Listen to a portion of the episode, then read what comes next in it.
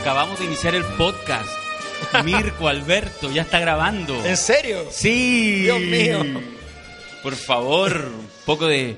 Sí, silencio. Eh, ahora que sé que empezó el podcast me puse nervioso. Ya no puedo decir... No tengo nada que decir. no tengo nada que decir. Qué bueno que lo importante lo dije ayer. No, vamos a, vamos a hacer que lo vuelvas a decir. No, ¿Ah? eso es imposible. Mira, No, yo le dije a Mirko... A propósito, no he tomado nada. No, no, no, sí, agua. O sea, imagínate Mirko tomara. Sería una weá, pero descomunal, absolutamente. Oye, eh, ya, primero vamos a saludar a quienes más corresponden, que no, no son ustedes que nos están escuchando, son quienes están en el estadio italiano. Pero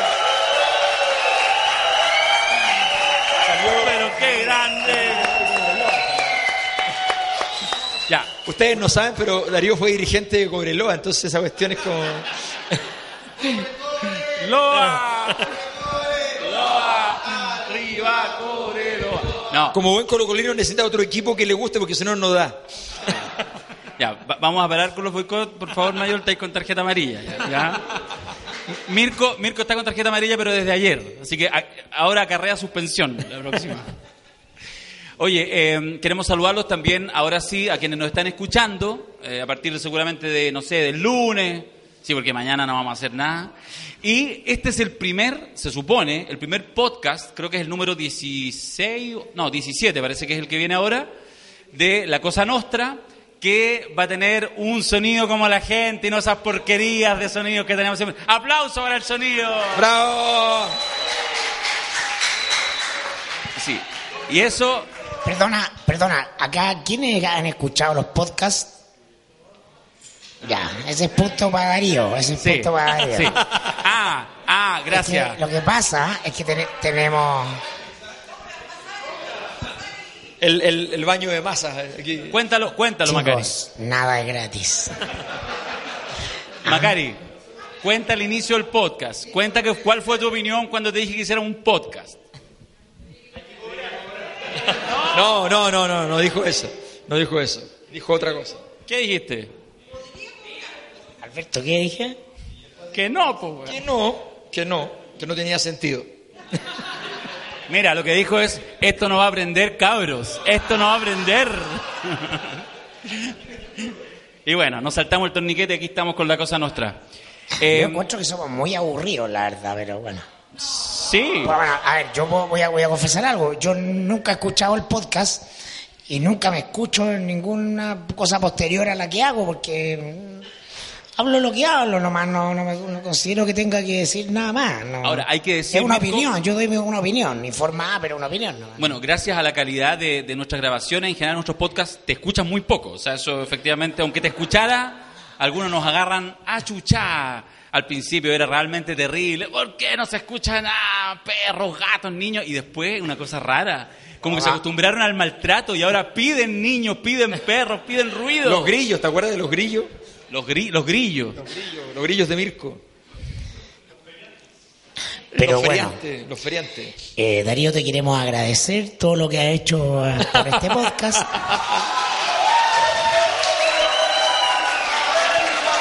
Un aplauso, un aplauso para.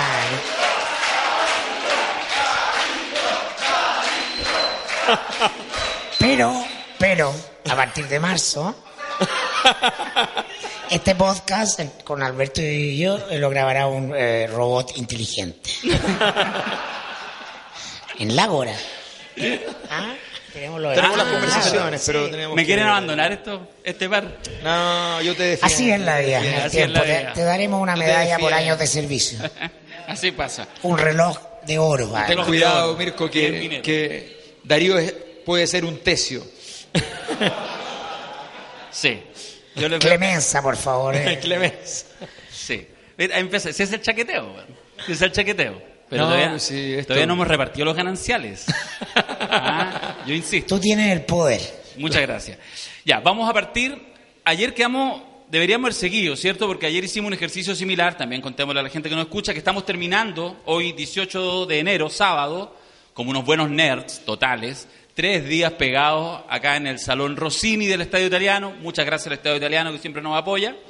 Y llevamos en este taller del seminario El Padrino de las 50 leyes. Acabamos de terminar. Ustedes no lo pueden creer todos los días, de 10 de la mañana hasta la, la verdad, hasta las 10 de la noche. El primer día salimos a las 10 y media, de, de locura. Y aquí están, ah, ochenta y tantos patriotas, que además hay que decir que hay Más que en la batalla de la Concepción. más que la batalla de la Concepción. Y además, además queremos agradecer, esto lo digo bien en serio, porque es el seminario al cual ha asistido la mayor cantidad de mujeres. Yo diría que casi estamos... Sí, efectivamente. Y donde nos han hecho más regalos. ¿Y, y cómo? Nos han hecho más regalos que nunca. Nos han traído regalos a nosotros. Regalito Poplach. Sí, regalitos potlatch. Sí. Bueno, estamos de hecho acá con un regalito que es este maravilloso... ¡Qué grande! ¿Cómo se llama el que lo regaló? ¿Qué? ¿Tu nombre? Carlos Marín. Perfecto. Y aquí está un maravilloso cuadro de El Padrino. Así que estamos... Y el libro también nos regalaron el libro. ¿Cuál es este? Ese que está ahí. Sobre Ah. religiosidad popular chilena. Ah, no, ahí sí que cagaste. Ah. Sí. Sí, ¿Viste? porque... Sí, aunque aquí el más religioso eres tú, Mayol, eso es verdad. Yo sí. Sí, sí. totalmente. Oye, ayer quedamos en que íbamos a hablar un poquito de poder, ¿ya? Íbamos a generar eh, algunas provocaciones y íbamos a hablar de poder en Chile. ¿Qué pasa en Chile? ¿Ya? Entonces vamos a partir con una imagen para ver si les provoca algo. Este es el momento en que sacamos la parte sobre Chile y la gente estalla. Calla. Ahora, voy a partir, no sé si suave, intenso, no sé. No, no sé qué dice Macari. Don Álvaro, Sayé. Álvaro. Un gran Vito Corleone. Sí, bueno. ¿Conocen Sí. todos la historia de Álvaro Ay, pero ¿por Sayé? qué? No, no, no, no, no.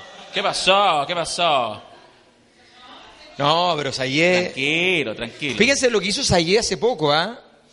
Cerró la radio Beethoven y en la misma semana, por razones económicas, y en la misma semana compró un cuadro de 22 millones de dólares.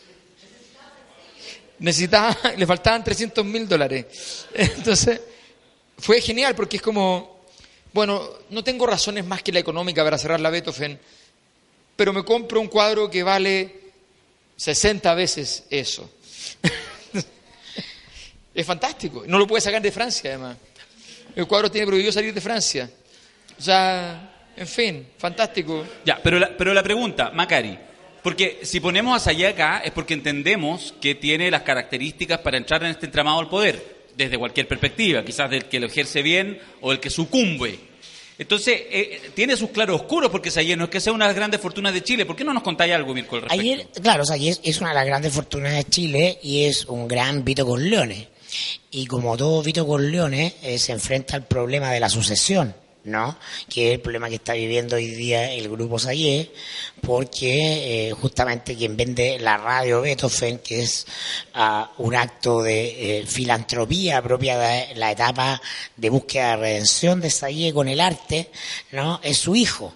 Jorge Andrés Sayé, que está a cargo de el grupo Copesa, que edita la tercera, ah, eh, la cuarta, y tiene eh, el The Holding de radios, ¿no? que ha ido flaqueando con el tiempo en la medida en que los medios han dejado de ser por lo menos un negocio que está en azul significa muchas pérdidas, entonces muchos recursos y su hijo no tiene entonces la misma visión de poder que tiene que tenía el padre, que entiende que eh, en este mundo, como escribía muy bien Alberto, de amenazas, él tiene que construir un poder que no le da el dinero.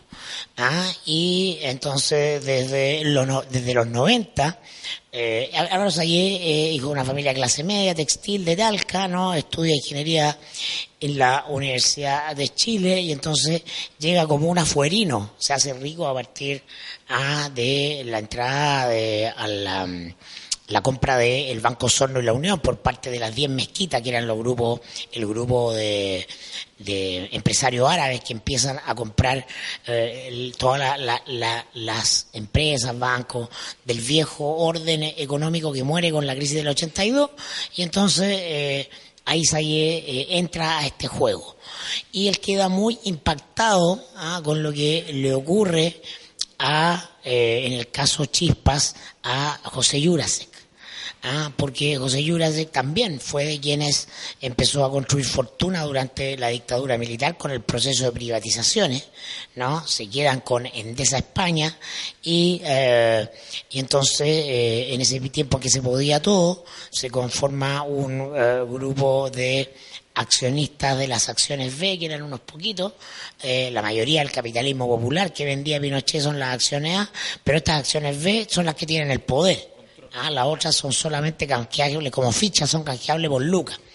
Y entonces está ahí el caso Chispas, ¿no? en el que muy diligentemente como presidente de la Comisión de Hacienda del Senado y a la vez como inversionista de Endesa se preocupó Sebastián Piñera de siempre eh, estar encima y es uno de los grandes, una de las grandes razones por la que José Jurasek es hasta hoy un enemigo temible para Piñera en sus declaraciones cuando ah, opera. Bueno, y a ahí le impresiona mucho que esto, este caso Chispa que está ya a mediados de los 90, ¿no? uno de los primeros grandes escándalos producto de las privatizaciones y un gran escándalo del mundo de los negocios, ¿no? Eh, es destruido por la élite.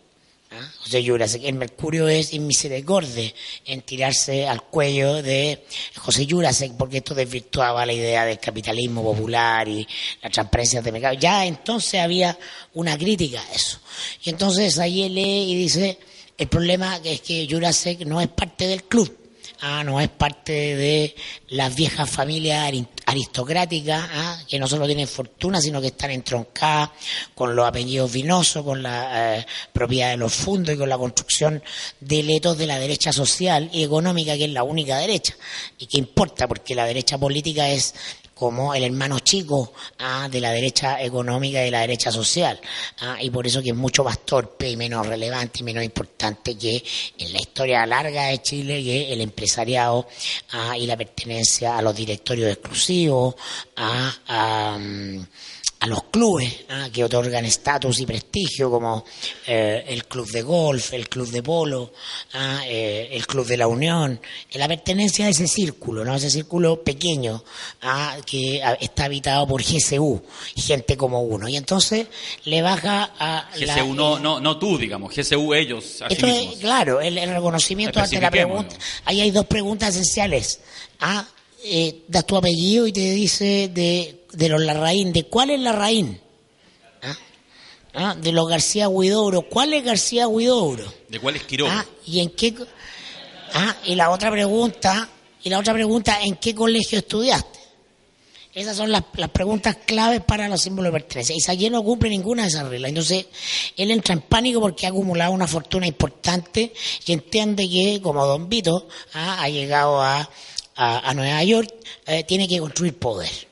¿Ah? y está solo frente al mundo y va a construir ese poder entonces a partir de la construcción de un grupo de medios de comunicación. ¿no? Y eh, se receta nada más ni nada menos como objetivo de vida, ¿no? Emular al gran Agustín Edwards Eastman y ser influyente en un mercado que es monopólico, que es el mercado de la prensa escrita a ABC1, por así decirlo, o de la prensa que marca la agenda política, ¿ah? entonces los diarios de la élite. Y hace un diario ¿ah? con la eficacia de entrar a competir y compartir agenda con el Mercurio. ¿No? Y no solo hace un diario, lo hace muy bien, ¿ah? en términos de su objetivo de incidir, de influir, ¿no? Eh, y construye entonces un holding mediático que le lleva radios, a ¿ah? la Radio Duna, a la Radio Cero, que ahora también se vende, eh, en su minuto compra la Beethoven, eh, Carolina creo que está en el, en el, en el grupo de grupo Dial, que es el grupo de Sayé. Y entonces eh, él da una sola entrevista ¿ah? nunca ha dado entrevista, eso es parte de eh, también las reglas que enuncia Alberto, ¿no? El silencio, o más bien el secreto, ¿ah? el que se hable de ti sin tú hablar es parte de tu poder. Y eh, entonces solo una entrevista una vez al clinic. ¿ah? Y eh, allí explica todas estas cosas, tratando de marcar la diferencia justamente entre estos nuevos ricos y los viejos ricos, ¿no? Y haciendo un énfasis muy claro en que él ha sido discriminado por ser turco, ¿no? Cuando compra Unimark, si ustedes se acuerdan, compra la cadena Unimark, que era de el empresario Francisco Javier Errázuri, y entonces eh, saquen al borrachito, ah, no, ya. Oye, eh, Metan ruido nomás, no están tan ricos. entonces eh, lo que dice por la prensa cuando están negociando Frafra con Sayé es, eh, eh, respecto de Sayé, dice Frafra, me está turqueando. ¿Ah? Me está turqueándolo con lo que pone a la- en la categoría de turco, ¿no? A, a que es algo que a él le revienta, ¿ah? que, a que le saquen su origen encima, porque para pertenecer a esas eh, familias de abolengo en Chile, eh, tú no puedes ser por, por cierto de la colonia árabe. ¿Ah? Tiene una regla de, pertenencia a la aristocracia castellano-vasca, ¿no? o estar empalmado ¿ah? en tu árbol genealógico con eh, fortunas o familias a lo menos europeas. ¿ah? Sí, ahí hay, un punto que quiero, que quiero tocar, que son dos puntos en realidad, pero uno es respecto a lo que decías de, la- de las familias árabes. Eh, las familias árabes en Chile, históricamente, eran familias que tenían, eh, tenían cierta dinero, cierta liquidez, empresarios, qué sé yo, pero efectivamente no estaban reputacionalmente en condiciones de entrar a las grandes ligas. Pero tampoco estaban tan, tan in- interesados en eso, ni jugaban tampoco demasiado en la política. Y el conjunto de empresarios que llega a tener mucho dinero en el mundo árabe, que hay dos, tres o cinco, depende cómo uno cuente los súper ricos en Chile, que son de las familias árabes, hay uno de ellos que lee que la unidad de ellos y, la, y una agenda árabe, una agenda más bien incluso palestina, en particular para hostilizar a los empresarios de carácter judío o israelí directamente, puede ser útil.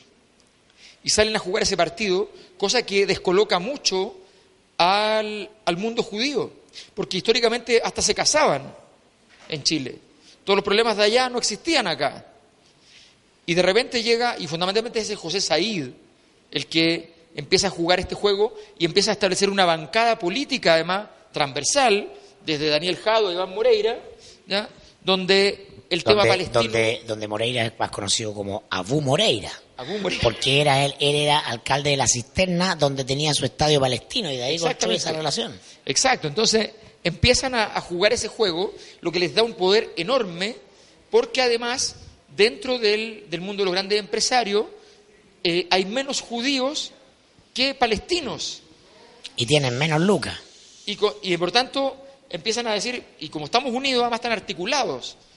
Y los que están dentro del mundo judío en realidad no son actores políticos relevantes, tienen mucha plata, pero no juegan en política como Horst Polman y compañía. O sea, entonces empiezan a ganar mucho poder. Y en segundo lugar, Sayé es un gran, gran economista, ¿no? Un econo- es un gran economista. Es un artista del- de las finanzas. Además, un self-made man, se hace a sí mismo, construye su, su propia fortuna. Y una de las razones por las cuales los medios son tan importantes para él es que él está hecho de deuda. Su fortuna es pura deuda. Si él agarra su plata y paga las deudas, queda poquito. La gracia es que es un artista. Por eso cuando él se va enfermo porque tiene cáncer, su hijo se le va de las manos todo y además quedan muchos empresarios ven el, el vacío de poder y lo atacan. Y le dan bien duro y pierde mucha plata, pierde como 600 millones de dólares en la pasada mientras está enfermo. Casi todo lo pierde en una misma semana. O sea, es tremendo. ¿Y quién lo salva? Bueno, por eso- Pero, Pero- pero perdona, pero, no, No, no, no, para, no. o sea, no, no, No, pero porque- ¿quién- Espérate. ¿quién lo salva, Sayepo? ¿Quién lo salva? Ah, ¿quién lo salva? A ver. Piñera. Peñera. Piñera. SPO1 lo que ocurre es que eh, hay un momento, quiero hacer un poco la historia, ¿no? Hay un, un debut en las grandes ligas de Sayé con el caso Mobgate, ¿no? Él pone a este director eh, con hambre de poder ¿ah? y sentido del poder, es comunista, eh, Cristian Bofil, a cargo de la tercera, ¿ah? en los 2000, es Sí, claro, comunista. Es comunista Ex-PT. Ex PT, ah, claro, cercano al mundo comunista en, en Brasil, se forma allá, viene para acá con hambre, entra, la entra de subdirector a la revista ¿Qué pasa? ¿no? Y en la tercera arma un equipo de gente joven con hambre, ¿no? Para eh, ir a disputarle el lugar de diario de influencia al Mercurio. Y le toca, ¿no? En medio del gobierno de Lagos, ¿no? Esta casi crisis del Mopgate y Bofiles de la escuela de los periodistas que nos gusta Watergate, es ese momento en que el la prensa puede poner de rodillas al poder. ¿No? Y entonces eh, agarra de fuente a la jueza eh, Gloria Nachevesic, ¿no? Y todo el caso Mobgate empieza a transformarse ah, en un arma letal de poder de la tercera, ah, que se vuelve eh, el diario de incidencia en ese minuto, toda la reunión entre el gobierno, una reunión famosa entre el gobierno y los jueces de la Suprema, ah, que aparece en la tercera, ¿no? En la casa de, de José Miguel Insulza, donde están los operadores transversales como Darío Calderón, etcétera, eh, abogados además muy cercanos a Álvaro Sayé. Eh, entonces, eh, ese es el minuto de galvanización. Y, en, la moneda en ese minuto está la, lógica de que, bueno, eh, el Mercurio es un boxeador, ¿ah? es, un, eh, eh, es un diario eh, de oposición al gobierno del lago, pero pega un rato, tocan la campana y se va a la esquina. En cambio, la tercera es un karateca. Ah, te está dando todo el día. Eh, Bofil tiene cuatro periodistas, cinco periodistas asignados solo en la moneda. ¿no? El- su principal fuente en ese caso es el, ministro Insulza. ¿no? Entonces todo el mundo debe entrar a eh, Bofil a la- a la- el- los viernes a las 7 de la tarde a la oficina de Insulza y de ahí arma el negocio político, además, ¿no? para ir contando la historia de, de la interna del gobierno y lo va demoliendo, demoliendo, demoliendo. Hasta que Ah, el caso escala, se empieza a temer por la estabilidad del gobierno, que podía significar la estabilidad de la economía y del país, y hay un acuerdo en la casona del CEP ah, eh, para poner fin al Mobgate, y ahí está el presidente de los empresarios, Juan Claro, el presidente de la UDI, Pablo Longueira, ¿no? Eh, los hombres clave del gobierno del lago, Insulza, Botones, un par de asesores, ¿no? y los, los técnicos del señor Mate en el CEP que, para poner fin a esto, generan entonces el diseño de la nueva ley de financiamiento de la política, que es la ley que todo, eh, era esta de los aportes reservados, que todos subimos a 13 años después que no tenían nada reservado. ¿ah? En fin, entonces en ese minuto le bajan la orden a, a la tercera de que eh, pare al, eh, el, asedio al gobierno del lago. Y tiene que cumplir Bofil y en ese minuto Sayé se transforma en un actor muy relevante porque él, él entiende que esa es la manera de ser aceptado. Es decir, él ya es un actor de poder, se le está reconociendo su poder, él tiene la capacidad de seguir adelante, decir, no, no respeto ningún acuerdo, sigo, pero dice, entro al club y acá todo lo que dice el presidente de los empresarios, la negociación, estoy de acuerdo, ah, soy parte de, soy confiable. Ah, no tengo un acto irracional. Ah, es lo que repite Alberto. Entonces, es un gran don. Entiende que está institucionalizado su poder desde ahí. Ah, Y hace una cosa genial, pero genial. Durante muchos años, todos los lunes en la mañana, un conjunto selecto de políticos tenían derecho a ir a tomar desayuno con él porque él quería informarse de lo que ellos juzgaban como la agenda de la semana. Eso Y los significaba... hueones iban. Y lo, obviamente iban porque ¿qué significaba eso? Que él quería escuchar el deseo, no la agenda de la semana, el deseo de la agenda de la semana. Entonces llegaba un político de X partido y decía, es que yo creo que el, el tema de la semana va a ser este. pero de nuevo, institucionalizado. Eso, es- eso se llama el Consejo de Redacción de la Tercera, que se sesionaba en el Hotel Hyatt, Claro. propiedad de Álvaro Sayé. Y Entonces ahí estaba los eh, la el, el- el partido del orden transversal. Ah, un UDI, un RN, ah, un DC, Jorge Burgo, el PPD, Carlos Minami, que es muy cercano a Álvaro Sayé, siempre tiene columna.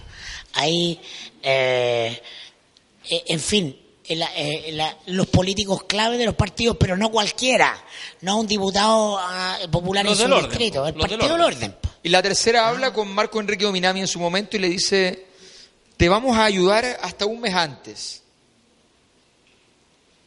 Así de simple. ¿Estás de acuerdo o no? Bueno, ya.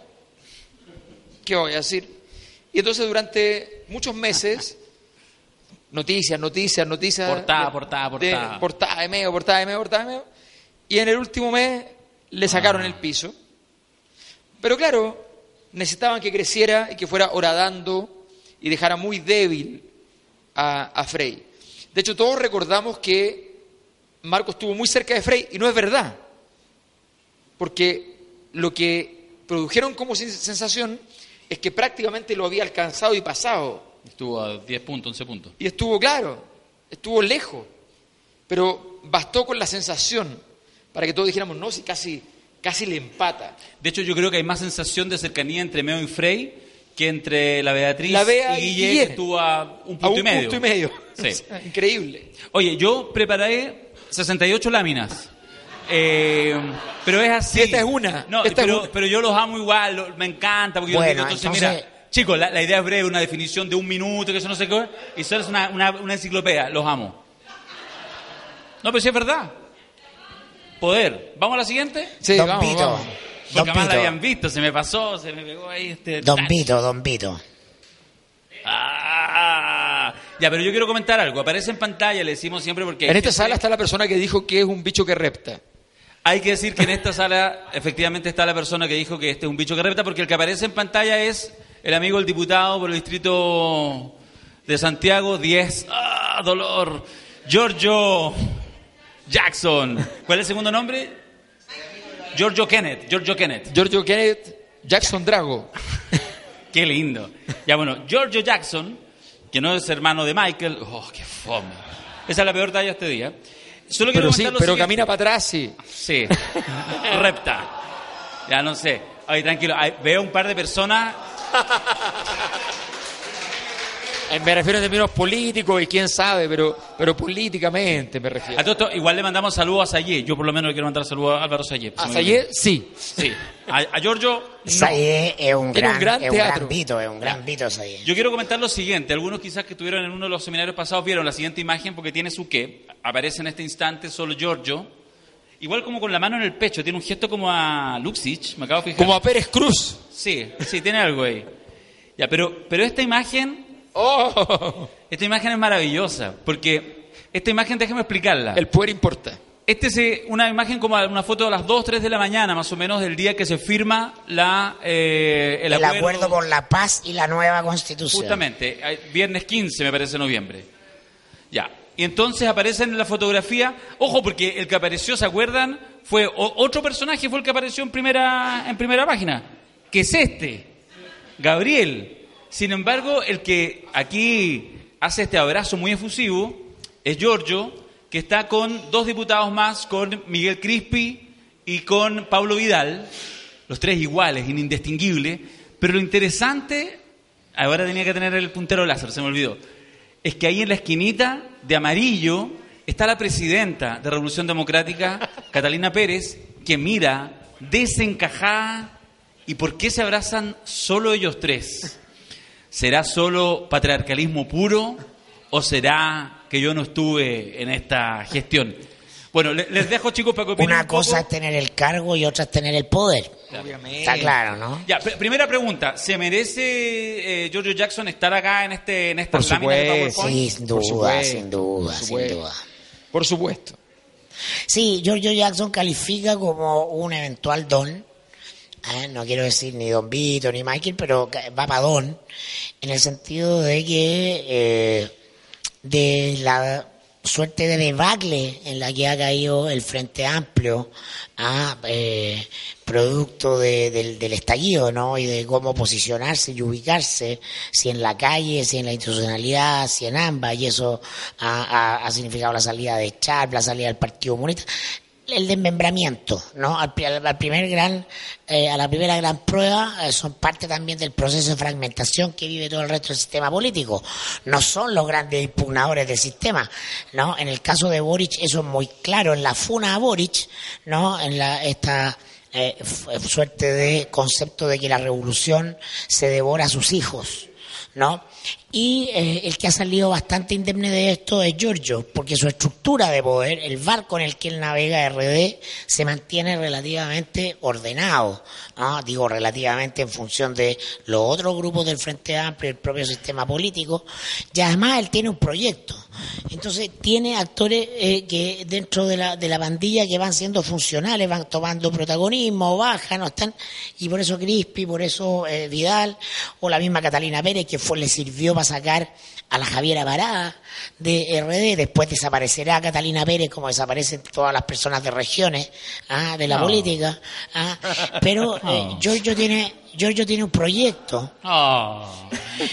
Giorgio ya tiene un gran padrino, ¿ah? que es la Fundación Soros. Oh, y lo dijo. Entonces, ya se ha trazado, ya se ha trazado un camino para su liderazgo. ¿no? Entonces tiene espalda ah, y, y por eso uno lo ve eh, en una suerte de, desde el punto de vista del coaching, estado de equilibrio. Él siempre se mantiene un equilibrio cuando a su alrededor hay mucha desorganización, ¿ah? mucho caos. ¿ah? Y eso ya te habla de alguien que tú, a quien tú puedes proyectar.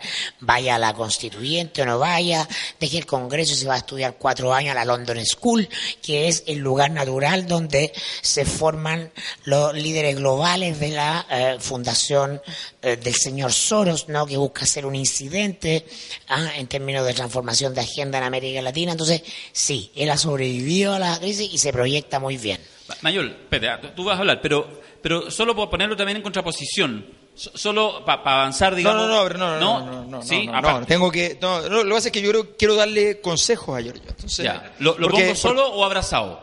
Abrazado, abrazado, Abrazado, abrazado con el evangélico también, porque es parte del negocio. Lo queremos a Vidal. Lo somos, queremos. somos sus principales promotores. Sí. Nadie lo conocía, ahora lo conocen más. Ahora Vidal. lo conoce Navidad. Sí. Ya. Miren, lo que pasa es que efectivamente Giorgio tiene muchísimas habilidades políticas, es un político nato. ¿Cuáles son los problemas que tiene? Que son lecciones que él no cumple del padrino. No cree en la relación personal. Nunca se reúne personalmente. Él te dice, debiéramos juntarnos y después te llama a Checopar. Entonces, no logra llegar al semblanteo para entender cuál es el punto con el otro en el cual pueden llegar a algo, sino que depende de un tercero, porque no le gusta exponerse y es, un poco temeroso. Y eso tiene factores de riesgo. Don Vito pregunta, ¿tiene cojones? Sí. Entonces me reúno. Si vale la pena su palabra, Consoloso. por me reúno. Si vale la pena su palabra, me reúno. Si obviamente si no vale la pena su palabra y me va a decir cualquier cosa después no la va a cumplir, no me reúno, pero, pero si vale la pena su palabra, me reúno. Giorgio no entiende eso. Prefieren no reunirse porque le tiene miedo al riesgo. Porque claro, tiene un problema. La virtud, a veces, siem- siempre, tu virtud mayor va a ser un problema. Su virtud es que fue líder de un movimiento social. Su defecto es que todo líder de movimiento social en realidad no fue el líder del movimiento, sino que fue la cara visible, la representación gráfica de un proceso más grande que él. Por tanto, tiene la inseguridad típica de aquel que sabe que representa más cosas de la que es. Pero cualquier político debiera saber que eso es normal. Pero él le teme. Y entonces se construye fantasma. Le tiene pavor, y esto es ridículo, a Felipe Cast. Pavor. Si Felipe Cast aparece en la tele, Giorgio se enoja. Tiembla. Entonces, es ridículo. Felipe Que es Cast, su compañero de distrito. claro, pero Felipe Cast es un cuarto, un décimo de Giorgio. Y tiene 20 veces menos probabilidad de ser presidente de Chile que Giorgio. Pero no importa. Le- ya es personal. Ya es personal. Entonces se enreda en situaciones completamente absurdas. Y eso es complejo. En segundo lugar, él creo que hay que distinguir. Giorgio dijo que tiene un proyecto. En realidad él tiene planes. Pero no tiene un proyecto. Y sus planes, entonces, si se arruinan los planes, se siente derruido. Yo no creo que pase esto, pasó, no me gusta, ah, me complico. Entonces, eso lo, lo vuelve, lo- le va dando una cierta debilidad. Ahora, él cree mucho en la operación política. Pero el problema es que la operación política tiene que estar compensada dentro de sus grupos con algún nivel de moral de grupo. No puede ser que la moral de grupo sea solamente, que es la moral que tiene hoy día, todos los que están en, el, RD saben que tienen alta probabilidad de ser ministros de alguna manera porque Giorgio va a ser presidente. El problema es que uno no puede depender, porque eso es igual que Piñera, es depender del resultado. La moral de grupo es más que eso. Y eso le cuesta. Por eso no tiene la prolijidad de ir a abrazar a la presidenta del partido. No tiene la delicadeza de hacerlo. Y deja en evidencia sus planes. ¿Quién va a ser el candidato presidencial de RD? No va a ser la BEA, va a ser Pablo Vidal. ¿Quién va a ser candidato a la, a la constituyente, al menos Giorgio Jackson seguro y quizás también Crispy. Porque ahí está la pelota, entonces él va a ir a, a buscar la pelota. No, ese va a ser el juego que va, que va a hacer. Ya. Tiene que aprender todavía algunas cosas. Ya, y en esta relación, es una cosa cortita, un apunte, porque son estos como separados al nacer, Gabriel y Giorgio, los confunden. Hicieron hasta un video viral, ¿se acuerdan? Para que la gente no los confundiera. Que eso ya es así, pero ya el ego Se hicieron un video viral. Sí, se hicieron, no, se, hicieron, un video. viral. Por favor, no nos confundan, somos los dos sexys, somos los diputados, somos jóvenes, pero somos distintos. Eh, sí, efectivamente. Pero, pero a ver, yo quiero, yo, yo considero a Gabriel primero un ser humano, que es una cosa importante. ¿ya? Eh, pero Gabriel es mucho menos que Giorgio. Además que tiene un defecto muy grave en política. La gente cree que los políticos son todos flojos. La verdad es que los políticos trabajan mucho, Así es. muchísimo. Y los políticos que les va bien trabajan más que muchísimo. Los políticos que les va bien no, no se saben los nombres de sus hijos. Lo que pasa es que trabajan para ellos, no Claro. para la Ah, gente. ¿ah? Claro. No, se, no se pierdan. Sí. Claro, entonces eh, Gabriel no tiene tantas ganas de, de dedicarse a eso. Tiene otros intereses. ¿Ya? Eh, y Le gustan las motos. le gustan las motos. eh, el más poeta, es como Schopenhauer. El amor, las mujeres y la muerte. Es como James Dean, es una, es una mezcla entre Es como James- Carol Dance. Es una mezcla Carol entre Dance. James, James Sí. Dean y Sony. Carol Boris. Claro, es como James Dean y Sony. Es claro. como- pero es más Sony con leones, o sea, claro, tiene un impulso vital, pero eso lo traiciona también, ¿no? Entonces, cuando, cuando Gabriel tiene dudas, dice, voy a hacer lo mismo que Giorgio. Y se acostumbró que tener dudas era súper cómodo. Entonces, hace lo mismo que Giorgio, cuando él es el líder del movimiento que está en contra del, partido de Giorgio. Entonces, hace, porque tú por defecto, si estás ordenado en un lugar en el mundo, eres el, entonces dice, yo estoy en un lugar distinto que Giorgio, voy a hacer todo el rato algo distinto. Pero no hace lo mismo. A ver, la diferencia radical es que la no- después de firmarse el acuerdo por la paz ah, y la nueva constitución, ¿no? a Boric lo pasan al Tribunal Supremo de su partido ah, y a Giorgio no. Claro.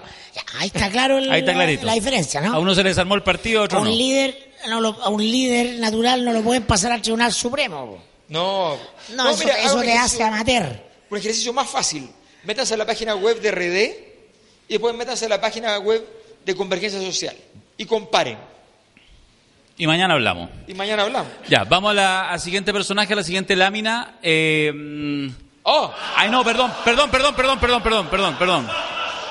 Perdón, Alberto, te pido disculpas, se me confundió, se me pasó, traspapeló. Este computador de mierda. Mira, voy a. La pregunta.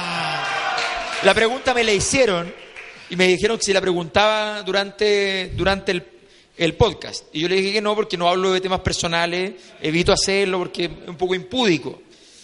Pero yo puedo hablar de eso. No, no, no, no, no. No. Alberto. Alberto. No. No. Eso tiene otro precio.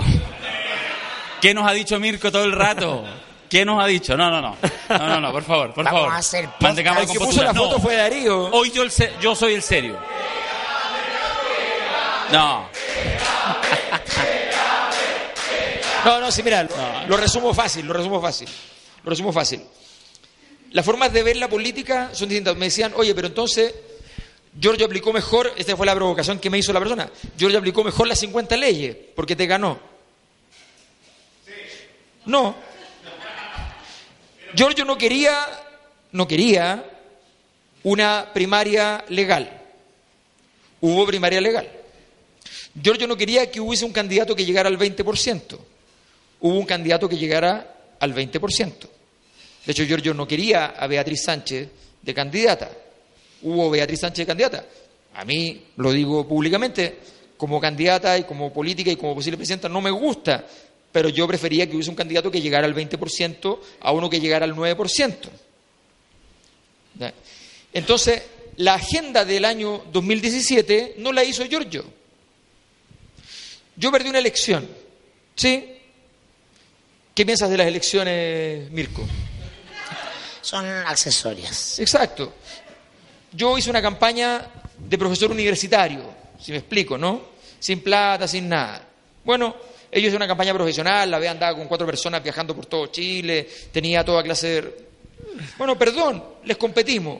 Partimos en Internet destruido, gracias a Darío, logramos terminar ganándole en todos los indicadores de Internet a la vea. Gracias. Después le paso mi tarjeta, ¿eh? no hay problema. Ah. Entonces, Yo pierdo, pero con dignidad. Eso, eso es todo lo mío. eso lo entonces mío. la verdad, la verdad es que nosotros deberíamos haber sacado qué porcentaje cuando partimos. Yo tenía un 12-13% nivel de conocimiento a nivel nacional. Eso significa que tu techo, o sea, si toda la gente que te conoce vota por ti, tienes un 12%. ¿Ya? Es un horror. Si una persona tiene el 60-70%, basta que un puñadito de personas voten por ello y le va bien. Entonces, lo normal es que vote por ti así con gran cosa el 10%. Eso significa un 1%. Es horrible. La BEA debería haberme ganado 80, 20, 90, 10. Eso era lo normal. Pero bueno, sacamos 33%. Listo, ya está.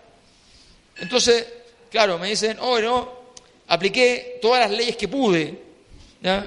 porque el padrino tiene plata además para aplicarla, yo no. ¿ya? Entonces, pero me- bueno, Imagínate que me mandó a mí de sicario. No nada. Ajá. No. Darío entregó un peluche. Gracias. Gracias. Voy a relanzar mi carrera política. Oye, eh, yo a diferencia mayor fui solo a una elección y la gané. Oye, el... eh, sí, el... Ya, quería mostrarles esto, pongámonos serios. Pero tenía más plata para ser concejal que yo para presidente. Eso es cierto, sí. Sí, fui, fui concejal de Calama, así que los que nos escuchan de Calama les mandamos un saludo. Eh, mira, esta portada del Mercurio que tiene de hace tiempo atrás Es buena. es buena esta, ustedes Es la han visto, la conocen. Tenéis close up, ¿o ¿no? Sí, po. No, pero otro. ¡Ah! Que es el día del, del cambio de mando, del cambio de, de gabinete, perdón, donde El cambio de eh, mando, el cambio de mando Sebastián Peñailillo eh, Sebastián Peñelillo. Rodrigo. no es Sebastián, Rodrigo. Rodrigo Peñailillo. ¿Quién es Sebastián Peñailillo? Por ¿Hay Dávalos, alguien o no? Dávalos. Ah, Sebastián. ah, qué interesante, ¿verdad? Interesante. Buena. Su hijo, Peñailillo, y no su hijo Sebastián, sale del gabinete y entra Burguitos. Siempre me, siempre me, me- me da un bostezo con Burgos. Eh, la imagen es de Sidora con la mami, la presidenta de Chile, saludando a su nuevo ministro de Interior, Burgos, que tomó café bastante amargos igual, y Peñailillo mirando a la mami que después de 10 años finalmente lo abandonaba. Que ni ¿o no? tuvo café. No tuvo café. Muchachos, se los dejo para que... Pero ahí se ve más es gallardo, la ¿no? especialidad de Mirko. Rod- Rodrigo Peñelillo. Sí, ahí está. Bueno, ahí sí está Sebastián Peñalillo. Dejemos mejor esta. Ahí están los dos hijos de la mami. Está Sebastián Dávalo y está Peñailillo. No, la foto anterior, la del Mercurio, habla, eh, pero de manera magistral, eh, de Bachelet y de su impericia política, ¿no? O sea, eh, en qué parte tú pones, ah, orga- eh, tienes un proyecto de gobierno ah, que tiene una línea y eh, cuando te toca cambiar ah, por una circunstancia obligada, aparte de tu equipo, pones al enemigo ah, de tu estrategia ah, de gobierno, que es Jorge Burgo, como hombre emblemático del Partido del Orden. No, si el proyecto de la nueva mayoría era exitoso, fracasaba la concertación. Esa es la razón por la que Ricardo Lagos, ¿no? Eh, en medio de todo ese caos que fue el gobierno de Chile, sale a decir en portada de la tercera, ¿no? Hecho por su eh, periodista favorito, ¿no? Héctor Soto, la entrevista, ¿no? Este es el momento más grave que ha vivido Chile, ah, con excepción del golpe militar el gobierno de Chile, porque era un caos político, pero no estábamos en, no estábamos en esto, pues no estábamos en Chilezuela. pues. No, ¿por qué? Porque todo el mundo concertacionista, y Burgos es parte de ese riñón, entendía que si era cierto que se podían hacer reformas graduales al modelo, ¿no? que no eran parte del modelo, ¿ah? que iban más allá, ¿ah? y que eh, eso eh, tenía éxito político, toda la tesis de no se puede cambiar lo central, no se cae. Por lo tanto, en lugar de la concertación de Lagos, ah, de Insulza, de Otones, de Burgos, ah, de todo el partido del orden, está terminado y liquidado.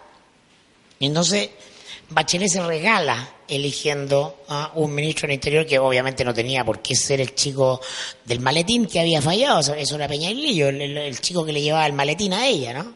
Era su eh, jefe de gabinete. Ah, por cierto, puede haber sido alguien talentoso en quien confiar, pero evidentemente no daba ministro del Interior por una serie de razones. ¿no? que son de- no, no quiero alargarme porque puedo hablar dos horas aquí, Darío me va a mandar los carabineros. Pero en lo central Acá. es, es una foto, es una foto del es una foto sobre ella. ¿ah? Ella como desastre político, ¿ah? sin capacidad estratégica, todo lo contrario a un don. ¿Ah? Todo lo contrario a las virtudes de construcción de poder del don. Porque ella simplemente cree que en la ilusión ¿ah? es mucho más gay Ah, que nadie en la película Bachelet. No, ella cree que las cosas son como se cuentan en la tele. Entonces Kay le pregunta a Michael ah, eh, por su padre y su padre manda a matar gente y entonces eh, ella eh, eh, ella le dice ella le dice bueno esto es lo que como lo haría cualquier persona que está eh, o es responsable de un grupo, como un senador o un presidente. Entonces ella le dice, los senadores y los presidentes no mandan a matar gente. Entonces Michael, ah, Michael le dice, oye, ¿quién, es- quién es la ingenua? Ah, y, es un personaje errático que hay respecto de la lectura del poder toda la película, ¿no? Es encantador, pero errático. Ah, y eso Bachelet, ella cree que ganó la mayoría de la Cámara de Diputados, ganó la mayoría del Senado y estamos. No, no entiende que está disputando el poder. Lo está disputando con los sectores que no quieren que cambie y lo está disputando al interior de su propia coalición con el, con la concertación, con el Partido del Orden, porque está, está amenazando a el discurso histórico de la concertación. Entonces lo que hace es traer a, al niño símbolo ¿ah? de la defensa de ese grupo que es Jorge Burgo, ¿no? y con eso termina su gobierno, de, de hecho. ¿Ah? Es de que duró un año y algunos meses. ¿Qué pasa? Les quiero ofrecer dos imágenes más antes de ir a un ejercicio que vamos a hacer de... eh, ¿Pero los- puedo decir algo de Burgos rápido? Sí, no, no sé, por Ah, ya, pero evidentemente. Ya. Para después entrar a los Padrino Awards, que los vamos a reconfigurar hoy día. Con votación del público, eso es lo que quiero decir. Se presentan y vota el público. El punto no es Burgos, porque todo el mundo sabe quién es Burgos. El punto es cómo llega ahí, porque ella lo pone ahí. se- A ver, ¿qué vamos a mostrar? No, no, por favor, si Ah, quieres ok. unos apuntes eso. Ya, el, a ver, uno muy simple, es muy simple. Primero, no está bien que uno nombre al jefe de la oposición de ministro del Interior. Eso no está bien. Jefe de la oposición. Claro.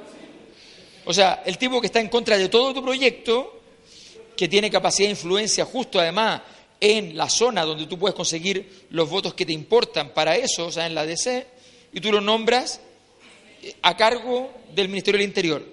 Por tanto, tu proyecto va a fracasar por definición, con el placer del Ministerio del Interior, porque además cambiaste también el ministro de Hacienda y también pusiste un ministro de Hacienda que está en contra del proyecto que tienes.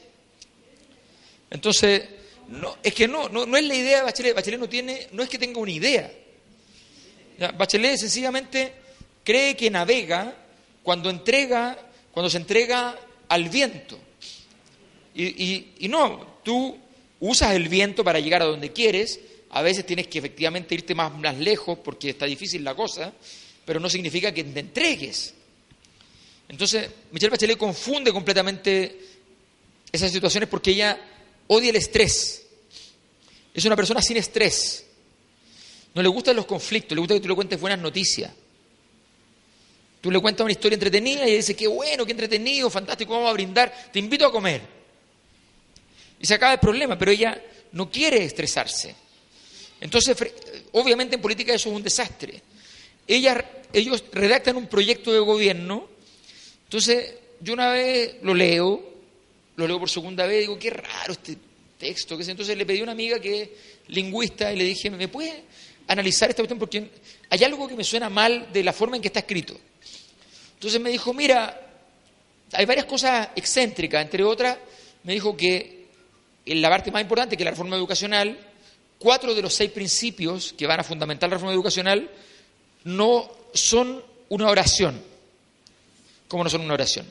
No, una oración tiene sujeto, verbo y predicado. Y esto, cuatro de los seis no tienen sujeto, verbo y predicado. Entonces era un proyecto trunco, caduco, que estaba permanentemente en tensión consigo mismo y tenía temor.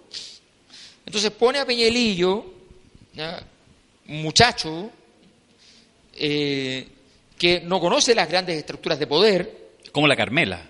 que es la Carmela, claro, que el calán rural y todo eso, que, te- que el timbrazo, la parte buena de Dávalo fue esa, o sea, el calán rural fue un golpe directo al corazón de, de Peñalillo, porque efectivamente estaba eso detrás, esa pulsión estaba detrás. Y, y Peñalillo empieza entonces a, Regio. a Es que se ve regio. a flaquear, a flaquear, a flaquear. Y finalmente, ¿qué es lo que termina por pasar? Cuando ponen a, Burgos, al día siguiente la señal la da el Mercurio. Y la da en el lugar más humillante que te pueden dar la señal, en la página editorial, pero sin la editorial. En el cuadrito de humor. Y en el cuadrito del humorista solo ponen a Burgos en un barco con el timón en la mano girando el timón. A la derecha. Exactamente. Entonces, no dice ni texto. Solo eso. No da risa, pero vaya, es suficientemente buena noticia para muchos. Ese es el problema de este ciclo que mi amigo Cristóbal Velolio denomina el ciclo Caburga, ¿no? Bachelet Viñera, Bachelet Viñera, ¿no? Que Bachelet. eh, lo que muestra en el fondo, más allá, más allá de la impericia de ambos personajes, ah, en el caso de Viñera, en el caso de Bachelet, es puro carisma, ah, en, el caro, en el caso de eh, Piñera es solo hambre de poder y reconocimiento. ah, eh, lo que muestra es el estado de descomposición de los, de los grupos políticos como grupos. Ah, como mafias, como ah, las estructuras de las que hemos hablado con Alberto acá, porque ellos se van rindiendo a las encuestas se van rindiendo al personaje que aparece lider- liderando y se, y se ponen todos detrás sin poner exigencias de ningún tipo porque solo les importa el poder. Ah, no hay agendas complejas. Se trata simplemente de ocupar los cargos porque si estoy en el cargo tengo eh, los recursos que me da el cargo. Ah, construyo red de operadores en el Estado, pongo junior, pongo... Entonces, todo está perdido en eso. Ah, Claro, y y- termina como termina. Sí, Esto es responsabilidad del conjunto de la clase política, no es, ni- no es Piñera, no es Bachelet. ah, es mucho más profundo y más complejo. No, El carácter monolítico de Bachelet es cero. Ella no entiende eso. Sí, nada. Igual sería divertido la, la imagen de Bachelet volviendo a ganar las elecciones, lo estoy pensando en Piñera. O sea, al día siguiente aparece colgado. Ahí sí que ya...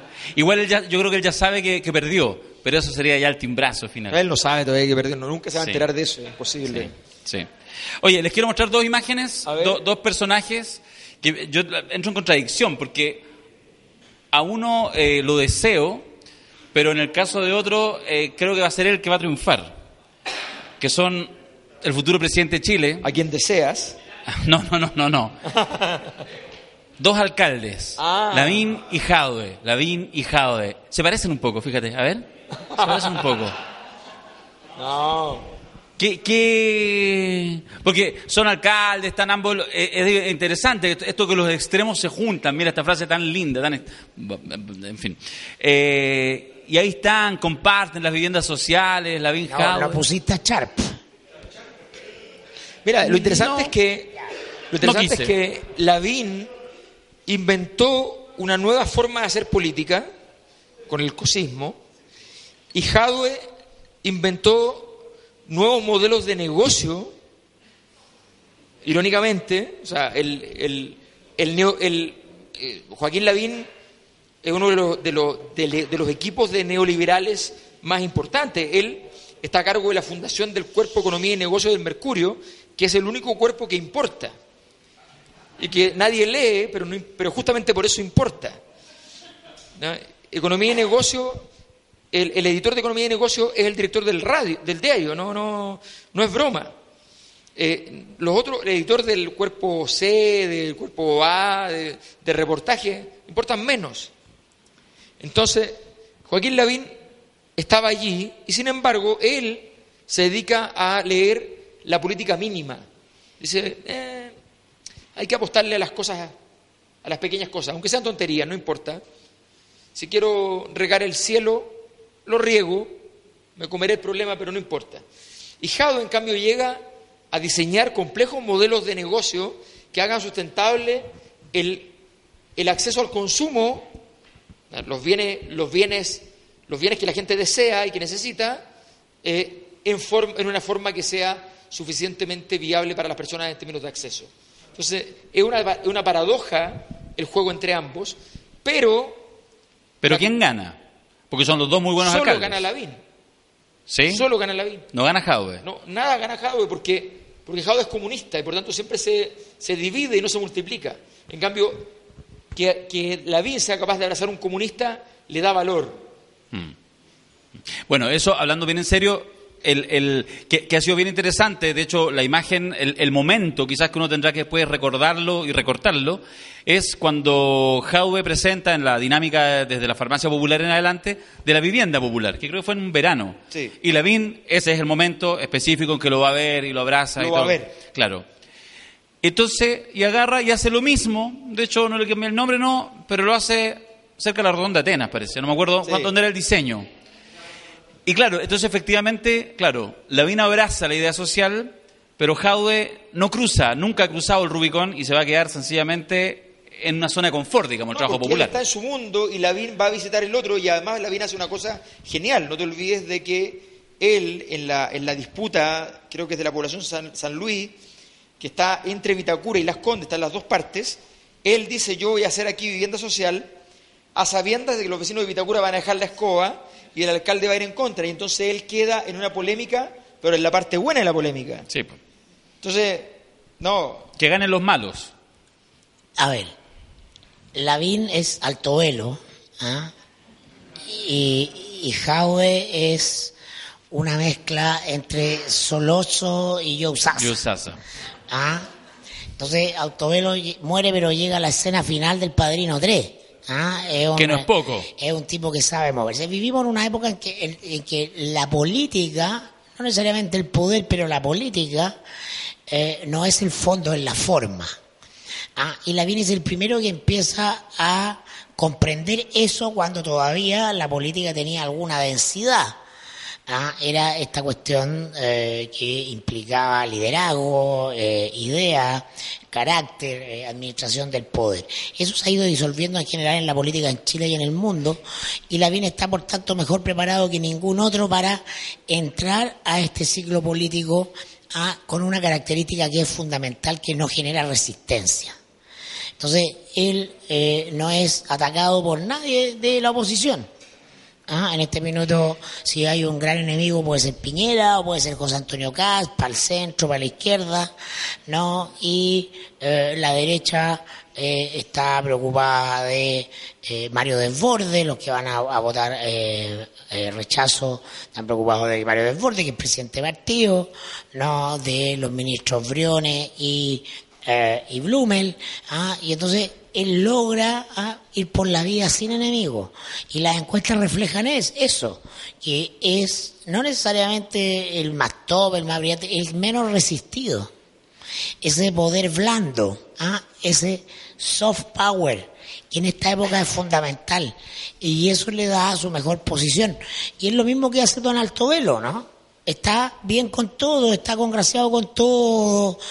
Llega, llega saludando, eh, diciendo yo estoy, ya estoy viejo, me voy a retirar. Estoy a punto de morir, ya no no- estoy es bien imposible esto. que se Está exagerado, ¿no? Claro. Yo ya salí de todo. Y es, de hecho- genero- es generoso. La primera aparición de Lavín después de eh, el estallido es para darle un cheque a la Pintana. La alcaldesa. La Pintana. La primera aparición importante de Altovelo es para darle un cheque a Michael para la fundación Michael Corleone, un millón de dólares. Ah, y, ay, don Y qué muere. eso. Eso es. Es la misma cifra, ¿no? Entonces, la, y, y la y la no hay nueva, porque lo ningunean, porque en este minuto están preocupados de la prueba o rechazo y unos contra otros, y, y él va ahí, ah, surfeando, cuando todos estén muertos va a estar vivo. Una pregunta solo para mm, preguntarle acá a los asistentes. Levante la mano. ¿A- ¿Alguno cree, voy a preguntarles por cada uno, si creen que van a ser presidentes de la República algún día? ¿Alguien cree que Daniel Jadwe va a ser presidente algún día? Uno, dos, tres, cuatro, cinco, seis, ¿viste? Van a animar siete. Sí. Siete. ¿Estáis bien, Turco? ¿Estáis bien, amigo mío? Danielito, ¿estáis- sí, ocho. ¿Estáis votando? Qué grande. Ah, ya. No, pero espérate. voy- Ahora, Lavín. ¿Quiénes creen Lavín. que Lavín va a ser presidente de la República? 1, 2, 3, 4, 5, 6, 7, 8, 9, 10, 11, 12, 13, 14, 15, 16, 18. 18. Ya, Turco vaya a ser, pero después de Lavín. Daniel, después hablamos. Estamos, estoy en concordancia. Pero, oye, pero después vamos, después vamos a hacerle el otro ejercicio porque tenía un nombre para, para él en la película. Sí, por supuesto. Ah, Vamos ok. a hacer. Ya. Pa- Pasemos de este viejo, ¿no? Ya. Pifia. Pifia Palagos. Incluso en El Padrino, él es epidemia. También tengo esta foto. Pero pregunta, pero ¿y cuenta quién es? Pues cuenta quién es. Mirko, ¿nos podéis contar quiénes aparecen en esta foto? Porque yo soy muy ignorante. Este señor es David Rockefeller. Qué grande. Un aplauso para Rockefeller. ¡Bravo! Y aplauden, algunos enganchan. Yo Todos siempre los que pruebo. tienen perro, agradezcanle. Tienen ahí unos, unos neoliberales dentro de ustedes, los tengo aquí identificados. güey. dueño de la fortuna Rockefeller, ah, la de las más importantes. ¿Del árbol? del edificio, ¿no? En el, en el centro de Manhattan. No lo conozco. De la, pero fundador de lo que yo les contaba ayer del Council of the Americas, que es la plataforma de poder político ahora para América Latina. Si quieres ser presidente de algún país, ah, de Sudacalandia, tienes que ir ah, hasta el Council para que te condecore don eh, David Rockefeller. Ah, ¿Se entiende? Gran Eh, amigo de don Agustín. eh, este es el poder, íntimo amigo de don Agustín. Ah, Don Agustín, el único magnate chileno que tiene redes de poder real en el mundo. Ah, y entonces David Rockefeller viene a Chile, a la isla Haifa de propiedad, venía a Chile, a la isla Haifa de propiedad de Don Agustín. Este es el, este es el verdadero poder de los 90 y los 2000. Aquí se jugó, esta es la cancha de, de real poder. No, Rockefeller no le presentaba No hay posible nada más esposa. arriba, no hay nada más arriba de David Rockefeller. ¿Queda claro? Está claro. Así que le mandamos, si alguien nos está escuchando la fundación, nosotros no tenemos ni un problema en hacer este curso en Nueva York, ni un rollo. Tenemos una agenda flexible, eso. Ya, Las y voy a- 50, las 50 leyes de Rockefeller. Eso. Ya, voy a terminar con la última lámina de personajes chilenos que, que en este caso subvierten quizás la, la mirada tradicional del poder y habría que ver si, si hay o no hay poder en esta en este personaje. Pero está bien Lago porque va a ser pre- Aplauso. Ha aparecido el negro Matapaco. Ovación para el negro Matapaco. Que venga la modelo. Le quiero decir a los que están escuchando este podcast, la cosa nostra, que aquí hay harta gente de la primera línea que también vino al estadio italiano. De hecho, por eso, por eso ayer viernes yo me di cuenta que algunos se fueron. Fueron a la Plaza de la Dignidad y llegaron hoy día.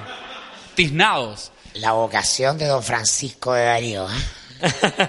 de, de masividad, de chakra. No, sí, sí, tiene, tiene esta cosa. Ya. Tiene esa cosa esa cosa Kreuzberger. El par de intelectuales, ¿tiene algo que decir respecto al negro Matapaco?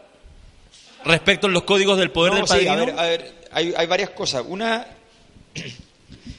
Bueno, una es del seminario del miércoles en realidad, pero, pero tiene que ver con lo siguiente. La, la sociedad de consumo se desintegra en forma de espectáculo. También muchas veces se integra en forma de espectáculo, pero el momento de su de- desintegración tiene que buscar un recurso que permita hacer evidente la desintegración y es el espectáculo. Y resulta que, obviamente, el espectáculo al aparecer empieza a generar a su alrededor política, porque los opositores al movimiento o al estallido empiezan a odiar aquellos símbolos que lo acreditan como espectáculo. Entonces tenemos en estos días, incluso ayer mismo, todos los días el perro mata- matapaco es destruido y luego reconstruido y luego destruido y ayer fue secuestrado. ¿En serio? Claro, lo amarraron a una, o sea, a una camioneta gigante y, y se lo Ah. llevaban atrás en un carrito de vacaciones. ¿Quién fue la Camila Flores? Entonces, era una locura total, lo que revela que, lo que revela la magnitud del, del daño y, del, del dolor de los sectores de la derecha respecto a la transformación que está en ciernes. O sea, ir a, robarse el perro matapaco, con una camioneta gigante y subirlo, a sabiendas de que el día siguiente te van a construir uno más grande y más negro. Claro, le- el- Y el- más matapaco. A ver, la- las revoluciones como estas son momentos de disputa de símbolos. Exacto. Ah, Yuval Noah Harari, ¿no? Eh, autor bestseller global, 12 millones de libros vendidos. Allá vamos, ¿no? Dice vamos. que dice que el, el ser humano en su en Homo sapiens, ¿no? Eh, tiene la característica de ser el, animal que está en la parte superior de la pirámide ah, de, de la vida sobre el planeta, porque tiene una capacidad que no tiene ninguno del resto de los animales, que es la de ficcionar. Y entonces dice, todo el mundo en común que construyen los seres humanos son una ficción. Dice, hay dos grandes eh, ficciones, ¿no? El dinero y las religiones. ¿Qué son eso? Son meras estructuras simbólicas que representan cosas. Pero además el ser humano es el único que es capaz de movilizarse incluso de morir por esas ficciones.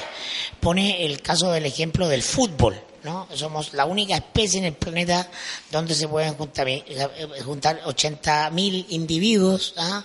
en un lugar a, a, eh, disputarse un espacio simbólico a partir de una ficción que es un juego que es el fútbol. ¿No? Entonces, miles de personas, millones de personas en el planeta se movilizan por el fútbol, que es una ficción. Él dice, los gorilas, ¿no? Pues tienen agresividad, obviamente, se pueden eh, pelear por un plátano, pues si uno tiene hambre y le quita la comida al otro, pero los gorilas no van a la guerra.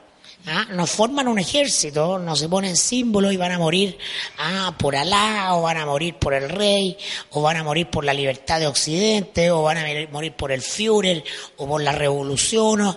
Esas ficciones solo se las crea el ser humano. Entonces, sí, cualquier espacio simbólico construido en la ficción es un espacio que caracteriza la, la exclusividad del ser humano dentro de las especies en el planeta y eso le da su, su condición y por lo tanto es muy importante. Eh, en este minuto, Mayor está revisando su celular. Yo, perfecto. Trae, te, ma- trae escribí- más te escribí, libros. Darío. Te Me escribí. escribiste, me escribiste. Te escribí. Termínalo Es que ahora. está muy lejos. Me acerco. Y no quiero, y no quiero hacerlo otra vez. de- no, no quiero hacerlo que- con grabación. Darío, Sí. Darío, entiéndeme. Oye, El secreto. el secreto. Vamos ahora. ¿Me escribiste en serio, Juan, o no? Ya. Tómalo Eh, con calma, pero, pero con premura y con calma al mismo tiempo. Como haría el Ah. padrino. Nada es personal, pero todo. Ya. No te, no te entendí lo que me escribiste. No sé qué foto. Eh, mm, ya, me lo escribes de nuevo y lo... Te lo escribo de nuevo, sí, Sí, perfecto. sí, sí. Ya, mira, vamos a partir con una... El, hay un pie forzado, muchachos. Como siempre. Vamos a, a, a- a reinventar, a jugar nuevamente con esta idea, digamos, de los premios Los Padrinos. Tenemos algunas categorías. Vamos a ver cuántas alcancemos ya en los próximos 20, 25 minutos. Más hay que cortarlo, o sea, hay que terminar esta jornada, hay que irse para la casa. Eh, entonces, por lo tanto, cada uno de ustedes va a tener, con, con los candidatos que me han entregado, un minuto para defenderlo, para hacerlos acreedor, y después vamos a, en un gesto democrático sin precedente, a preguntarle al respetable, a quienes están aquí presentes, cuál de ellos es merecedor del premio. ¿Les parece? ¿Están de acuerdo? No, Ah, no, pero si te lo van a... Yo no, yo no necesito estar de acuerdo, yo... no, pero bueno, o sea, O sea, Perfecto. Lo vamos a hacerlo igual. eh, yo soy un disidente permanente, así que no. Aquí tengo mi... Lo puse, es cronometrado. ¿ah? Está cronometrado.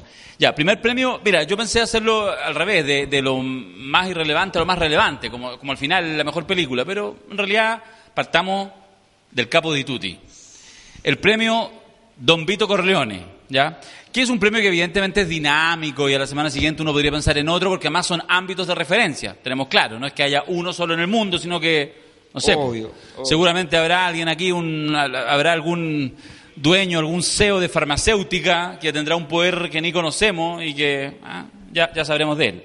Entonces tenemos tres candidatos eh, y primero le vamos a pedir a Mirko que nos cuente este que es un candidato de roca totalmente, que es ¿Y esa don foto que encontraste? Guido Girardi. Lo quise menoscabar foto- un poco. Bueno, le he contado profusamente de cómo Guido tiene la preocupación permanente de acumular poder, esté gobernando quien esté gobernando. Y tiene conciencia además de la fragilidad de su poder electoral y por eso ahora se construye un doble poder. Uno como un referente del futuro, ¿ah? y entonces da lo mismo que esté el estallido, da lo mismo que gobierne Piñera y él hace su congreso futuro, ¿ah? y es un referente global en temas de ciencia ¿ah? eh, y de cambio social y de futuro. Entonces eh, pasa olímpicamente, ¿ah? un gran constructor de poder y por si fuera poco, tal como dice Alberto, no se receta a generarse una plataforma como referente de eh, uno de los principales problemas de la humanidad dentro de esos problemas del futuro, que es la, la, la obesidad y la mala alimentación. Y entonces sus sellos alimenticios son ah, top of mind. Ah, ambas iniciativas están en la mira de eh, grandes poderes globales. ¿no? Macri, de hecho, eh, llamó a Girardi para que le, le organizara Congreso Futuro en Argentina.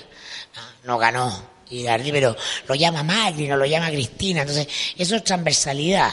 Ah, entonces, Trabaja para la eh, Fundación no Nobel. es no es el único no es el único pero él ya entiende que tiene- va de salida de, de lo electoral que además ahora es poco sexy y se está construyendo otra plataforma y mañana puede ser presidente de la Organización Mundial de la Salud ah de la OMS eso hace un don eso hace un don se está permanentemente preocupado de este mundo bajo amenaza y de no perder sino que incrementar su poder Y fíjate que además se buscó una cosa muy interesante porque se buscó un inusual Luca Brasi. Su inusual Luca Brasi, ustedes no me creerán, son los científicos de Chile. Los científicos de Chile son lo mismo que Luca Brasi. Nadie los pescaba, nadie los quería, nadie les daba nada. Y con que a ellos les nombren la ciencia, qué sé yo, se, se entusiasman. Sí, se excitan. Se excitan. Entonces, Sí, sí, sí. Es sexual. Él, él dijo, en algún momento a los científicos de Chile les van a subir por necesidad del país del 0.47 del PIB al 2%, que es el mínimo internacional. Y cuando se lo suban, el único que va a haber hecho trabajo para eso soy yo. Y todos los científicos, con toda la influencia de los científicos, que no es poca, No es poca. ¿ya? cada vez más van a tener entonces en él un nombre. Ya, ahí Yo hay un candidato. Una no. vez, perdona, no, y- No. no, no, no, Yo una vez fui a la embajada de Italia para el aniversario de Italia y entré a una habitación. Ya habían tres personas conversando con una copa: Guido Girardi, ah, Roberto Angelini ah, y el cardenal Esate. ¡Ah! Qué maravilla. No, qué maravilla. Con bueno, eso- acaba de defender bien a su candidato. Ya, el siguiente candidato para el premio Don Vito, insisto, partimos por mejor película, ¿ya? Eh, lo tiene que defender Alberto Mayol y es este caballero. Joseph Ratzinger, más conocido como Benedicto XVI. Bueno, felizmente bastante explicamos ayer, pero, pero básicamente, ¿qué es lo que, que hay que decir? Eh, él se enfrenta a la peor crisis de la Iglesia en miles de años, más compleja que las divisiones cupulares. Están perdiendo las bases, la fe, es decir, no es por exceso de alternativa. El fin de la Edad Media no es una crisis de la Iglesia en términos de la creencia. Lo que había era exceso de variantes en la creencia. La gente empezó a agarrar el libro, la Biblia, y tenía interpretaciones distintas. Esas son las herejías. Los herejes no es que no crean en Dios, creen en Dios de una manera perversa y enrevesada, de acuerdo a lo que es el, el poder de la iglesia. Como Carol Dance. Como claro, entonces, entonces, Benedicto tiene que hacerse cargo en un momento muy difícil y para colmo tuvo antes a un tipo que construyó su poder en debilitar toda la estructura. Porque construyó su poder para tener más poder, se alió con la, con la élite del mundo, con los ricos, y dejó abandonados a los pobres que son el capital de la iglesia. Entonces tuvo que reconstruir todo y ha tenido que avanzar en ese camino y para ese camino él tuvo que ponerse en sacrificio, morir, seguir vivo para poder seguir influyendo, poner él al siguiente, elegirlo desde los enemigos, sacar entonces, poner adelante a un argentino que puede vender bien, un bien inmueble, digamos. Pues, Eso es lo- si uno llega a cualquier país del mundo, ¿quién vende los, los productos inmobiliarios? Un argentino. ¿Qué haces, papá? Entonces, y lo pone para que haga la venta mientras él trata de dirigir los hilos. con esto que es muy típico de Don Vito, sin salir en el diario, con prudencia, con silencio, Buen punto. ¿ya? con tranquilidad. Entonces, Buen- buen es un juego Sí. pasivo-activo, hacer muchas cosas y que no se vea que las hizo él, a tal punto que algunas las hace él pareciendo que él está en contra.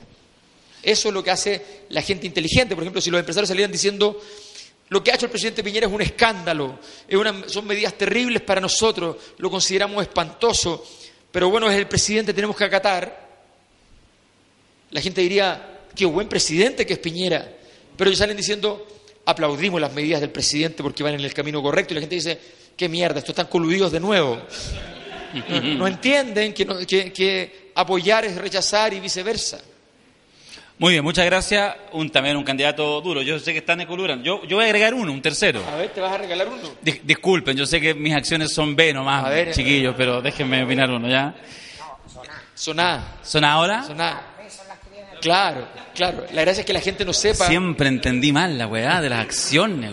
Yo las únicas que compré acciones fueron las de Colo Colo. En serio, y las tiene la Raín Vial, weón. Pagué 200 lucas y nunca más las volví a ver. Y ahí está, así. Así que eso es lo que conozco de acciones. Ellos votan por ti. Ellos votan por mí, gracias. Eh, mm, La reina Vial es la Tere yo lo quiero defender, porque más lo quiero defender, busqué esta foto de don Francisco Mario Kreuzer, que aparece apesadumbrado, pero digno, pero cansado, porque me imaginé los últimos días ya de Vito Corleone, hablando con Michael. Es cierto que la última escena donde muere con su nieto está bien, pero ya estaba preocupado el viejo. Tienes que hablar así. Veía el declive, claro, estaba así. Y entonces, creo que hay algo de eso. Creo que además él, que efectivamente cuando partió hace 50 años como animador, era muy malo, era pesado. La gente le caía mal. Y de a poco se la fue ganando también mucho Carol Dance nuevamente. Mucho Carol Dance, persistencia, persistencia. Y en algún minuto encuentra el negocio del aceite, que es la Teletón.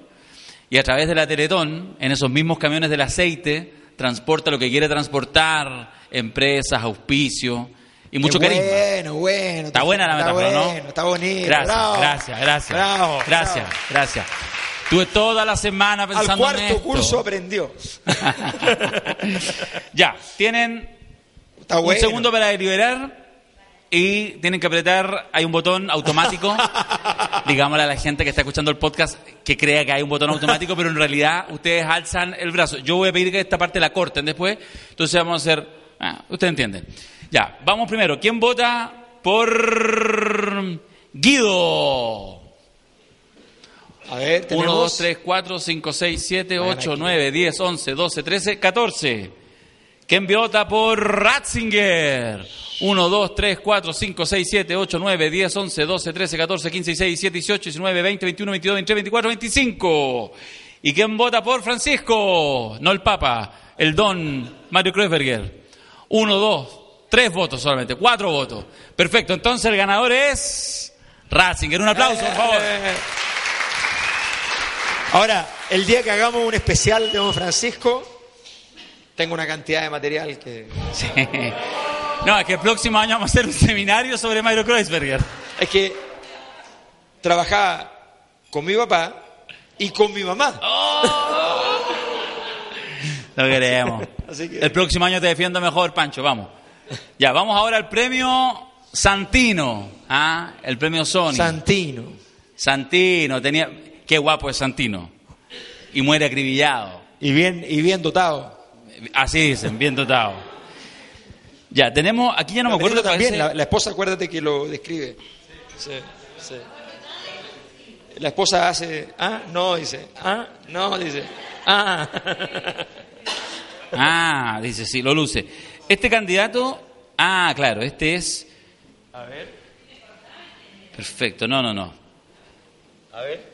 Vamos a ver, primer candidato para ser Sony, Gabriel Ah, Boris. Tiene algo, tiene algo. ¿Qué dice Macari? O sea, el arrastre. Usted con- tiene dos candidatos. El arrastre, bueno, pero dejemos a Boric. El arrastre con las mujeres, ¿no? Su impulsividad, ¿ah? su talento eh, táctico, sin lugar a duda, el carisma, ¿ah? pero siempre va un poco ansioso en la jugada y eh, lo del acuerdo termina pasándole esa cuenta con esa funa ¿no? Que es un golpe poderosísimo al, a la condición de don, ¿no? Que requiere siempre eh, el saber no exponerse. Y él está en un lugar expuesto, ¿por qué? Por una pasión, una chica. Está haciéndose lindo con una chica en un parque, ¿no? Cuando la política es un asunto serio, ¿ah? donde tú no tienes que generarte eh, eh, amenazas ¿ah? que no seas capaz de controlar. No calcula. ¿Ah? talentoso, ah, eh, más inteligente que el resto, ah, pero se receta a ir a ver a Palma Salamanca para comprender el proceso ah, del Frente Manuel Rodríguez. Iba con la polola, y entonces deja un flanco abierto y Palma Salamanca en su minuto filtra que se junta con Boric y le cae la funa a Boric y de ahí no para de caer Boric. Entonces, hace jugadas de más. Siempre hace jugadas de más, siempre está sometido al impulso, de, está en la choreza. ¿ah? Y oh, iba con la iba, tenía que ir en la, en la comitiva que iba a Palestina, ¿no? A Israel, ¿no? Y va con la, con la polola, con la maite, y se dice, pasemos a María a ver al negro, mira qué aventura. ¿ah? Esto es como Grace Kelly paseando con ¿ah? Reiniero por la costa malfitana. Ah, es una película. Vamos a ver a, un héroe. Vamos primero a Tierra Santa. A un héroe de la izquierda que nos va a contar las grandes aventuras de otra época que nosotros no vivimos. ¿no? Y entonces esa necesidad de aventura eh, termina pasándote la cuenta porque son todo lo que, bueno, ha dicho Alberto, los atributos del don. Y además no, prudencia, quietud, calma, cálculo. ¿ah? Y además él no estaba poroleando con ella. Bueno, pero en el... Estaba poroleando con la hija de un don, de un don desfalleciente y todo, pero un don, y él cree que es mejor alguien de la farándula que la hija de un don. Y ahí no tiene nada de, prudencia. Él, él efectivamente tiene, tiene mucho de, ese rasgo de, impulsividad. Impulsividad. Impulsivo, impulsivo, impulsivo, impulsivo. Marco Enrique Sominami. Se repite el patrón. Hay algo, ¿ah? Tú partiste describiendo a, Boris, yo veía que venía Marco Enrique lo mismo, que era atractivo con las mujeres, muy inteligente, muy impulsivo, no sé. Es casi lo mismo, ¿ah? Sí, ¿Serán hermanos? Arquetípico. Es arquetípico. Es arquetípico, sí. Boric, faltaría, sí, Boric. Boric Meo. Bueno, ahí están los dos candidatos. Lo quiero poner ahí a Meo. Mira que un winner. Con Alberto Fernández y un perro entre medio. No, una foto maravillosa, weón. ¿Ah? Y al lado de, o sea, además Alberto Fernández le permitió ponerse al lado de su perro, que es una cosa, una adoración, digamos, una... Sí, no, digo un winner. Ya, eh, Mayor justifique su candidatura de Daniel Jaude como Santino. Se las voy a explicar así. Supongamos que Daniel Jaude tiene 55% en una segunda vuelta presidencial y va a ganar. Es el último debate presidencial. Se enfrenta a cualquier candidato que el que va perdiendo. Pero cualquier candidato, de pronto alguien le dice, su equipo asesor le dice, tenemos el punto débil. Hay algo con lo que Daniel no es capaz de controlar su impulso. Y entonces, la estrategia es simple. Ante la pregunta de cómo enfrentar los problemas del calentamiento global, la sequía y la crisis del agua en Chile, nuestro candidato del 45% dice muy tranquilamente, tenemos que aprender de experiencias internacionales exitosas. Hay una maravillosa, increíble, que es la de Israel. Daniel Jado en ese momento estalla. ¿Usted está hablando de ese país genocida? No, estoy hablando del país que logró resolver el problema de la sequía en medio de un desierto donde no hay agua y con tecnología e inteligencia han logrado manejar y convertir eso en un vergel. No, no, no. Yo le quiero decir a usted, usted está hablando de un país genocida que ha maltratado al pueblo palestino del cual soy parte y de pronto los chilenos miran y dicen, estamos metidos en la guerra de Medio Oriente. Y los chilenos miran y dicen, estamos metidos con un tipo que no es chileno, que no cree en nuestro país, sino que está preocupado de otro país. Y dicen, no, pues, yo no puedo hacer eso. No, es más fácil, Alberto, si le preguntas sobre Venezuela. Bueno, El Sí. heroico gobierno del compañero Maduro, que resiste al imperialismo norteamericano. Esta parte la voy a editar, Y se acabó, Macari. Y se acabó. Esta parte la voy a editar. Hasta ahí llegó. Sí, qué feo, qué feo lo que dicen de Daniel. Ya, otro candidato más para Santino. pero ojo, Darío tiene información sobre Jaude que ni se imaginan y que tiene que ver con Santino de una manera muy extravagante. Pero no, no, la puede decir. no hay ni una posibilidad que yo diga. Oye, No a mí, decir. No. Ah, No, no, no, mire. me pasa. El Partido Comunista, el Partido Comunista es un partido serio, Sí. tiene Olvídense. una tradición de gente que ha tenido que pagar caro sus pecados. Darío, no le pidan que diga algo, por favor.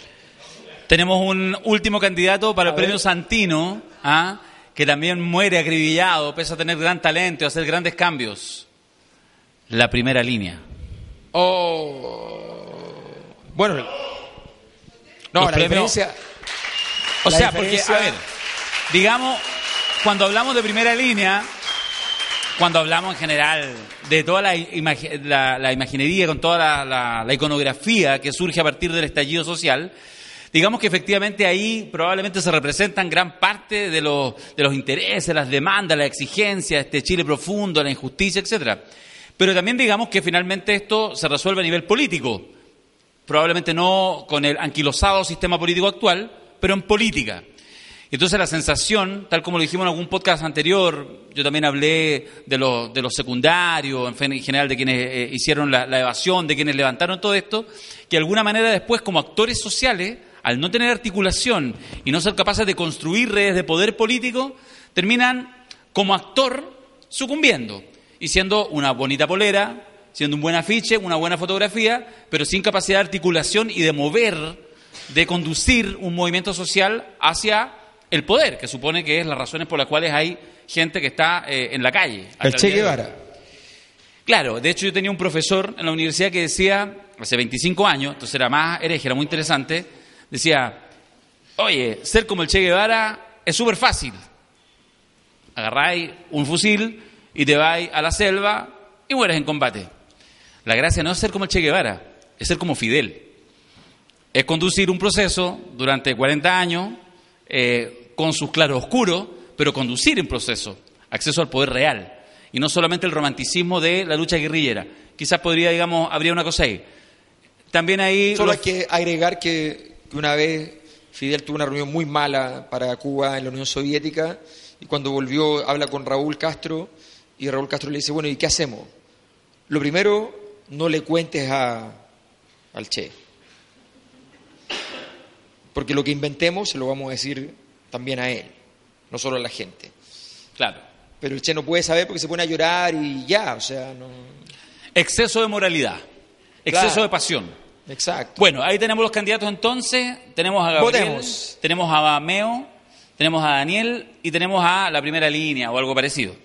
Entonces, ¿quiénes votan por Gabriel Boric? Es un buen candidato. Es bueno. Oh, no ganó el tiro. A ver, 2, 4, 6, 8, 10, 12, 14, 16, 18, 20, 22, 24. 25 votos sacó Gabriel hacia el tiro. 25 para ser Sony. Meo.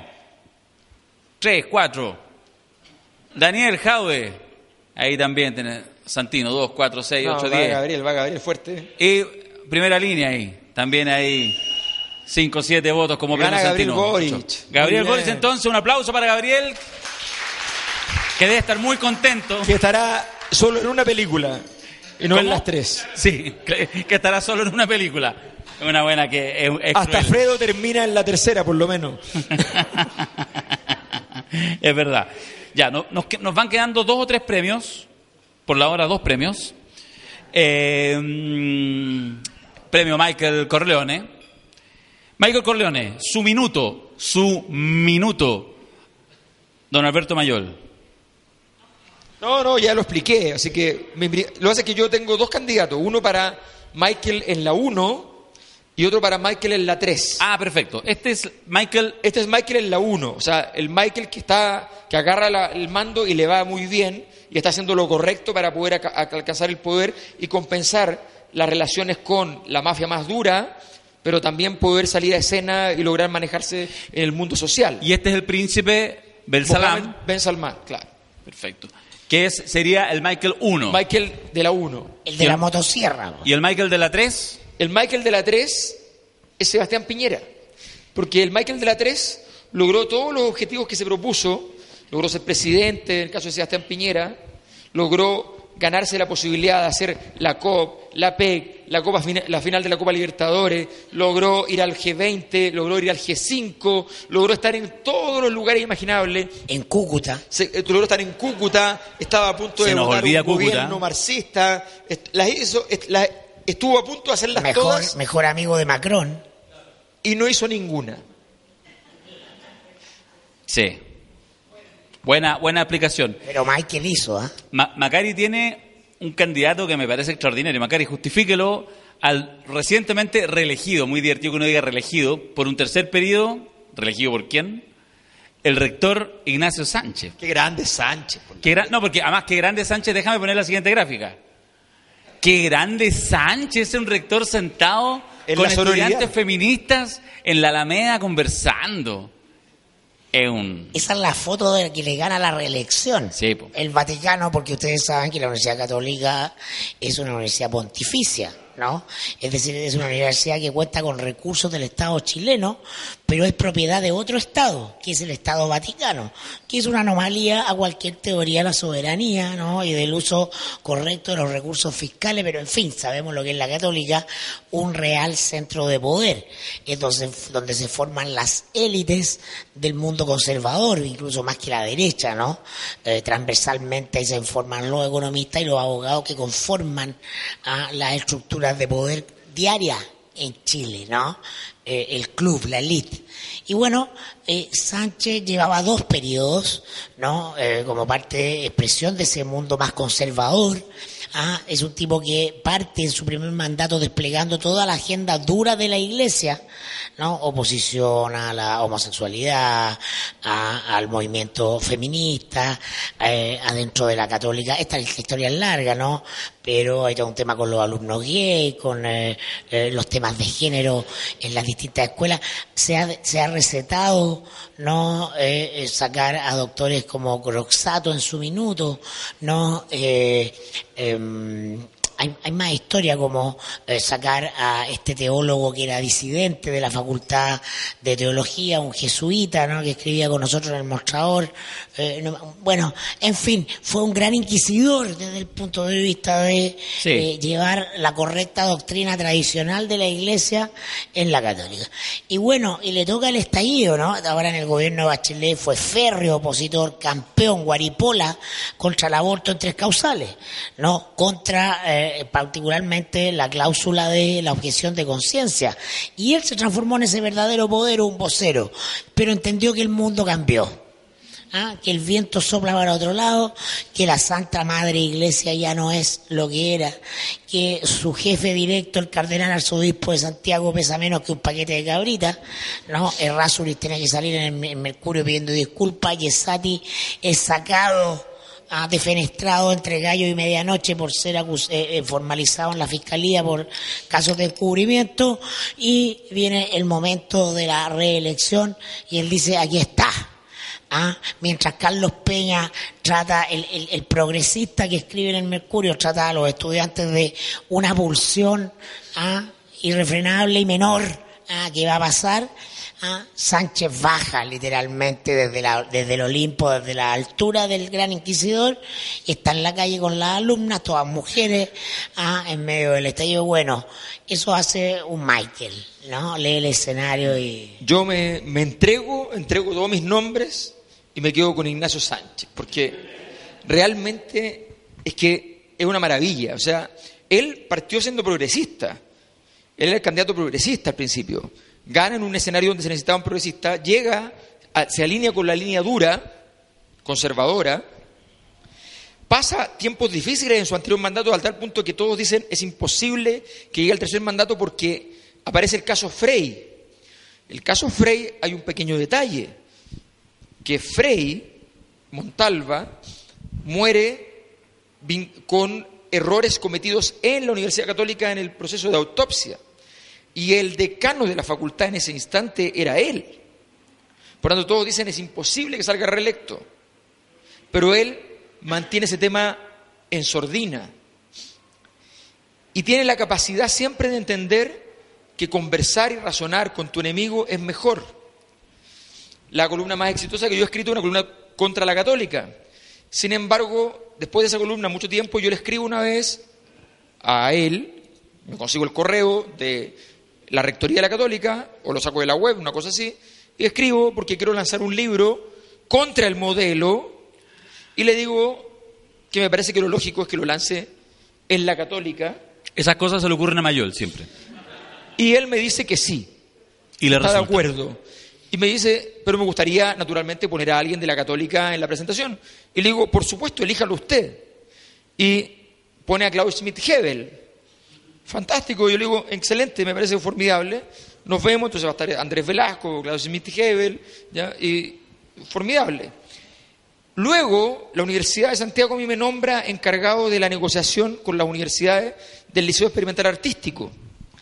Y voy a hablar a la católica y la única universidad que responde, pero así, abriendo todo, todo, para que ingresen estudiantes del Liceo Experimental Artístico con un promedio de puntaje bajo los 500 puntos PSU, es la católica. Y no la Chile. O sea, ninguna otra, no, ninguna otra, ni- ninguna, ninguna de ningún tipo. Sánchez internalizó el momento de debilidad de quien lo sostiene, que es la Iglesia, el Vaticano y la Iglesia chilena. Él lo internalizó. Entonces digo, tengo, tengo que construir poder desde otros lugares porque mi sostén natural ya no es un espacio de poder. Exacto. Ya no me afirmo ahí. Y de hecho recibió a los denunciantes de Caradima. Pero claro, O sea, la ha hecho toda. Y eso que es facho. Ya, yo me sumo también. Había una, una tercera candidatura, pero en realidad yo creo que se la come Sánchez. Pero como Michael Corleone también tiene lo suyo, que es la presidenta. Ahí está. Se busqué la foto con las Naciones Unidas de fondo, todo cagá y todo. es que Darío tiene ahí una cosa Sí. la como la presidenta baila, Darío cae rendido. Es que es la mami, po, weón. sí, es la mami. Es que lo que pasa es que Darío es muy mamón, sí. sí, Sí. pero por supuesto, evidentemente, que no, como corresponde. Y si la mami llegara, no va a suceder. Pero si llegara a ser candidata de nuevo, quién sabe. Quizás todos aquí estamos cruzándole la rayita. Dios si no en primera, en segunda vuelta, quién sabe. ¿Ah? ¿Por qué rebaja ¿O qué? Bachelet Lavín van a votar Lavín. ¿Ah? ¿Qué? No hagamos que vote la gente, por No favor. hagamos que vote la- No, la- la no receta hagamos de eso. Ya, no vamos nos a- ofendamos. Vamos a terminar con el último premio, Awards, para terminar en condiciones dignas. A ver, Vamos a. Ah, no, hay que votarlo primero, perdón. Es que fue como unanimidad, no no, pero hay tres candidatos. No lo votemos. ¿No lo votemos? Padrino no No, vota. no se vota. Ya, por unanimidad, por aplauso, de unanimidad. Bravo, Ignacio Sánchez. Sí, Qué grande. qué grande. Bravo. ¿Quién lo diría este? Sanchini. Sanchini. Sanchini. ¿Qué haces, Sanchini? Ya. Vamos entonces al último premio de la jornada, Ah, el premio Fredo. más fácil que Fredo. Hay muchos candidatos, ¿cierto? Se le ocurre así, a ver, así, a viva voz. Ah, pero lo quieren por reclamación. Ya, pero Dávalo, ahí está. Vamos con Dávalo. Davalito. Lo puse en blanco y negro porque no, se echó a perder el computador cuando lo puse. Me robó el color a la lámina.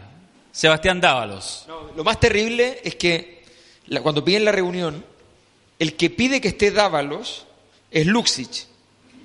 Y Dávalos va. O sea, es como ya, ¿qué quieres? ¿Un dibujo? O sea, no. Te están, te, están buscando. Y él cree que es buena noticia que lo llamen. Y le diga, no, que- pero que esté él. Ah, soy importante, excelente, me, me consideran. Hay algo para mí. Hay algo para mí. Ya, ese es un candidato, Dávalos. Segundo candidato, yo lo recogí, estaba- es que estaba ahí haciendo aseo, botando las cosas en los basureros y, tal, y, y me lo encontré. A Fulvio. Porque, porque Fulvio pudo haber sido Don Vito. Además, Fulvio Rossi Chioca. O sea, no es cualquier cosa. Italiano, sepa, 100%. Se le aparece un ovni. Sí, pero, pero una puñalada de 5 milímetros. Es que es la puñalada de 5 milímetros de un colombiano, parece. Compara, compara con Bolsonaro. ¿Ah? compara con Bolsonaro, que se mete un estoque completo para adentro. Bueno, para es buen, es buen ejemplo, compara con Bolsonaro. O sea. Bolsonaro, ya, loco, más grande del mundo, ya, ok, venga, les toca hasta el final, ahí está todo. Además que así aprovechó en cubrir sus enfermedades reales y todo. O sea, le hizo bien. Pero Fulvio, te conocí de Potrillo, en la FEUC, el 93, ¿por qué un estoque de 0,5 milímetros, Fulvio? ¿Por qué no lo entiendo? Yo siento que... Los rajuños de Fulvio. Los rajuños de Fulvio. Estuviste, tú descubriste a Maite en la práctica. ¿Ah? En fin. Y bueno, el candidato de oro se lo dejo a Mirko. ¡Ah! Piñera. Indiscutido, podemos hablarlo latamente, pero desde el estallido hasta acá, desde el 18 de octubre pasado, eh, Sebastián Piñera ha sido particularmente errático y torpe, ¿no? Su 6% en la encuesta lo refleja. Eh, no, ha, no ha dado pie con bola. Podría haber una pura excepción, ¿ah? que es la, la frase, ¿ah? cuando teníamos todas las respuestas, nos cambiaron todas las preguntas. Ese es su único momento luminoso en estos... ¿Te puedo contar una anécdota? En estos tres meses. ¿Te por puedo contar una anécdota? El, resto es simplemente errático siempre respecto de... A ver, básicamente el no comprender lo que espera la ciudadanía, la masa, no, no, no la primera línea, ah, no algunos son los manifestantes de él en este minuto, ¿no? Y está capturado por lo que es, lo único que conoce su eh, experiencia política y su objetivo, que es el, corto- el cortísimo plazo. Ah, la medida pequeña, el Alberto lo ha explicado latamente, ¿no? Eh, la negociación de lista supermercado, ¿no? Eh, los pequeños puntos en las encuestas, su base de apoyo. Entonces, el momento requiere una grandeza de la que Sebastián Piñera carece. ¿ah? Una mirada desde arriba, ¿ah? que podría haber utilizado todos los recursos que tiene su alcance y todavía no usa ninguno. Fíjate que esa frase de Benedetti, que es de un poemario de Benedetti, tiene, hay una historia que puede tener que ver con lo que él dijo o no, pero puede tener que ver porque pasó lo siguiente. Esa frase. Eh, de Benedetti, ese poema, eh, es un epígrafe de un libro que quizá alguien lo tiene acá, no sé si trajeron a alguien el No al Lucro, es el epígrafe inicial de No al Lucro. Y, y ese libro tengo ocasión de ir a entrevistar a Sebastián Piñera, porque yo estaba en un programa en la tele, el día de su cumpleaños. Entonces, le robo a mi señora un derrumbe del modelo, que era- yo no tenía el libro, entonces le, robo a mi señora el derrumbe del modelo, que felizmente no se lo había dedicado ni firmado ni nada, y le robo a mi suegra el no al lucro, y se los llevo de regalo. Como robo. ¿ya? En tan- además que tenía sentido eso. Sí. Entonces, entonces se los llevo de regalo y se los dedico. ¿ya? Con una ironía, por supuesto, Estimado Sebastián, ¿sí? al protagonista de este libro. qué sé yo, ¿ya? Entonces, se los regalo. Entonces, quiero imaginarme, quiero imaginarme lo siguiente. Viene el estallido y dice, él es muy ignorante, entonces dice, ¿qué tendré sobre esta weá? ¿Ya? Entonces empieza a revisar los libros ahí en la moneda o no sé dónde, en su casa. ¿ya? Y empieza a revisar los libros y de repente dice, ah, estas cuestiones son sobre el movimiento estudiantil. Porque yo además le he hecho una entrevista sobre investigación para el movimiento estudiantil, entonces, ah, esta cuestión, algo debe haber acá. Jamás pasa la primera página, eso es lo normal en Sebastián Piñera. Jamás pasa, porque, porque además es hiperactivo. Entonces, La guerra se siente, se va, se va, se va. oye, mira, aquí hay una frase bien de izquierda, está buena. ¿Ya? Ah. Y es de un poeta, ah, excelente, voy- esta, con esto me voy. ¿Ya? Y se acabó, esa fue su, su, su incorporación a la problemática teórica, conceptual sobre el... Entonces, Es una hay, una hipótesis. proba- hay una probabilidad, Baja, pero... 30%, Sí. 40%, de que haya sido su forma de llegar al tema. Porque, ¿cómo si no se encontró con ese texto de Benedetti? Sí. ¿Había leído realmente todo Benedetti y había llegado a esa frase? Es una, es una buena hipótesis. Sí. Ya, vamos a dar el premio, Fredo. Va- Vamos primero a votar si es que es necesario votar por el resto. Porque es entretenido, porque va a ser por aclamación y unanimidad. Ya. El premio Fredo Corleone, más conocido como el huevo de oro. 2019, 2020 ya, verano 2020. ¿Quiénes votan por Sebastián Piñera? ¡Por aclamación! ¡Qué grande, Tatán! Y tampoco termina la película. y tampoco termina la película. Termina en un lago. Ya, Oye, han sido extremadamente amables. Queremos primero brindarle un gran aplauso al señor Alberto Mayol. Muchas gracias. Pepsoden, Pepsoden. Queremos brindarle otro aplauso que lo hicimos despertarse temprano y quedarse hasta tarde porque le da sueño al señor Mirko Macari. ¡Bravo!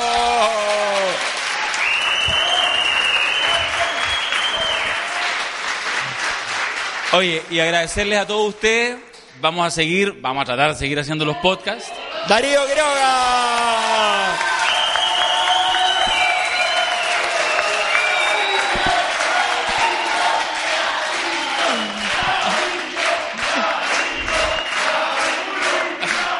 Y al pueblo. Los voy a invitar a que fundemos un partido. no, ya no, ya no, no, no. Ya, oye, nos encontramos en la Plaza de la Dignidad. Ah, pasándole. No, mentira. Ya, oye, agradecerles de verdad que estén acá, acordarle a la gente que nos está escuchando, yo creo que esto lo subiremos ojalá el lunes temprano, que el miércoles tenemos seminario por un día, eh, el despertar de la fuerza, ¿cierto? 11 de la mañana. 11 de la mañana, 10 y media yo creo que lo vamos a hacer. Ah, ya. Tranquilo, pero temprano. Temprano todo el día. Agradecerles a ustedes que hayan estado acá. De verdad, muchas gracias. Creo que lo hemos pasado bien en estos, estos tres días, ¿cierto? Que además un ejercicio, lo digo bien en serio, que a nosotros nos provoca harto pensar que a partir de esas conversaciones y el diálogo que establecen fundamentalmente Mirko, Alberto en los podcasts, se pueden abrir otras conversaciones. Porque esa es parte del ejercicio. De hecho, me permito solo decir una, una tonterita. Cuando de repente algunos dicen que se, ah, pero invitan a una mujer. Oye, el podcast es grabar con un celular una conversación y subirla a la red. No cuesta nada, es gratis.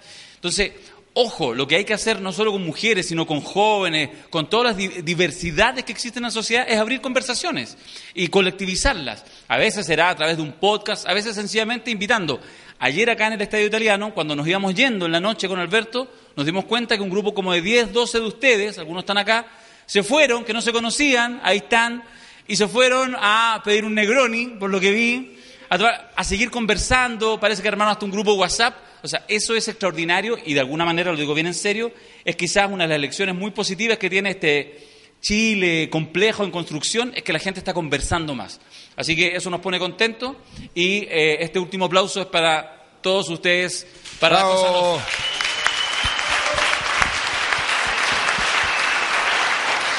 Y a todos los que preguntaron, mucha gente preguntó por posibles seminarios y me dieron muchos temas interesantes. Muchos de esos temas eran de izquierda. Tienen un defecto eso, que a la gente de izquierda lo que le gusta son los seminarios de derecha, como este.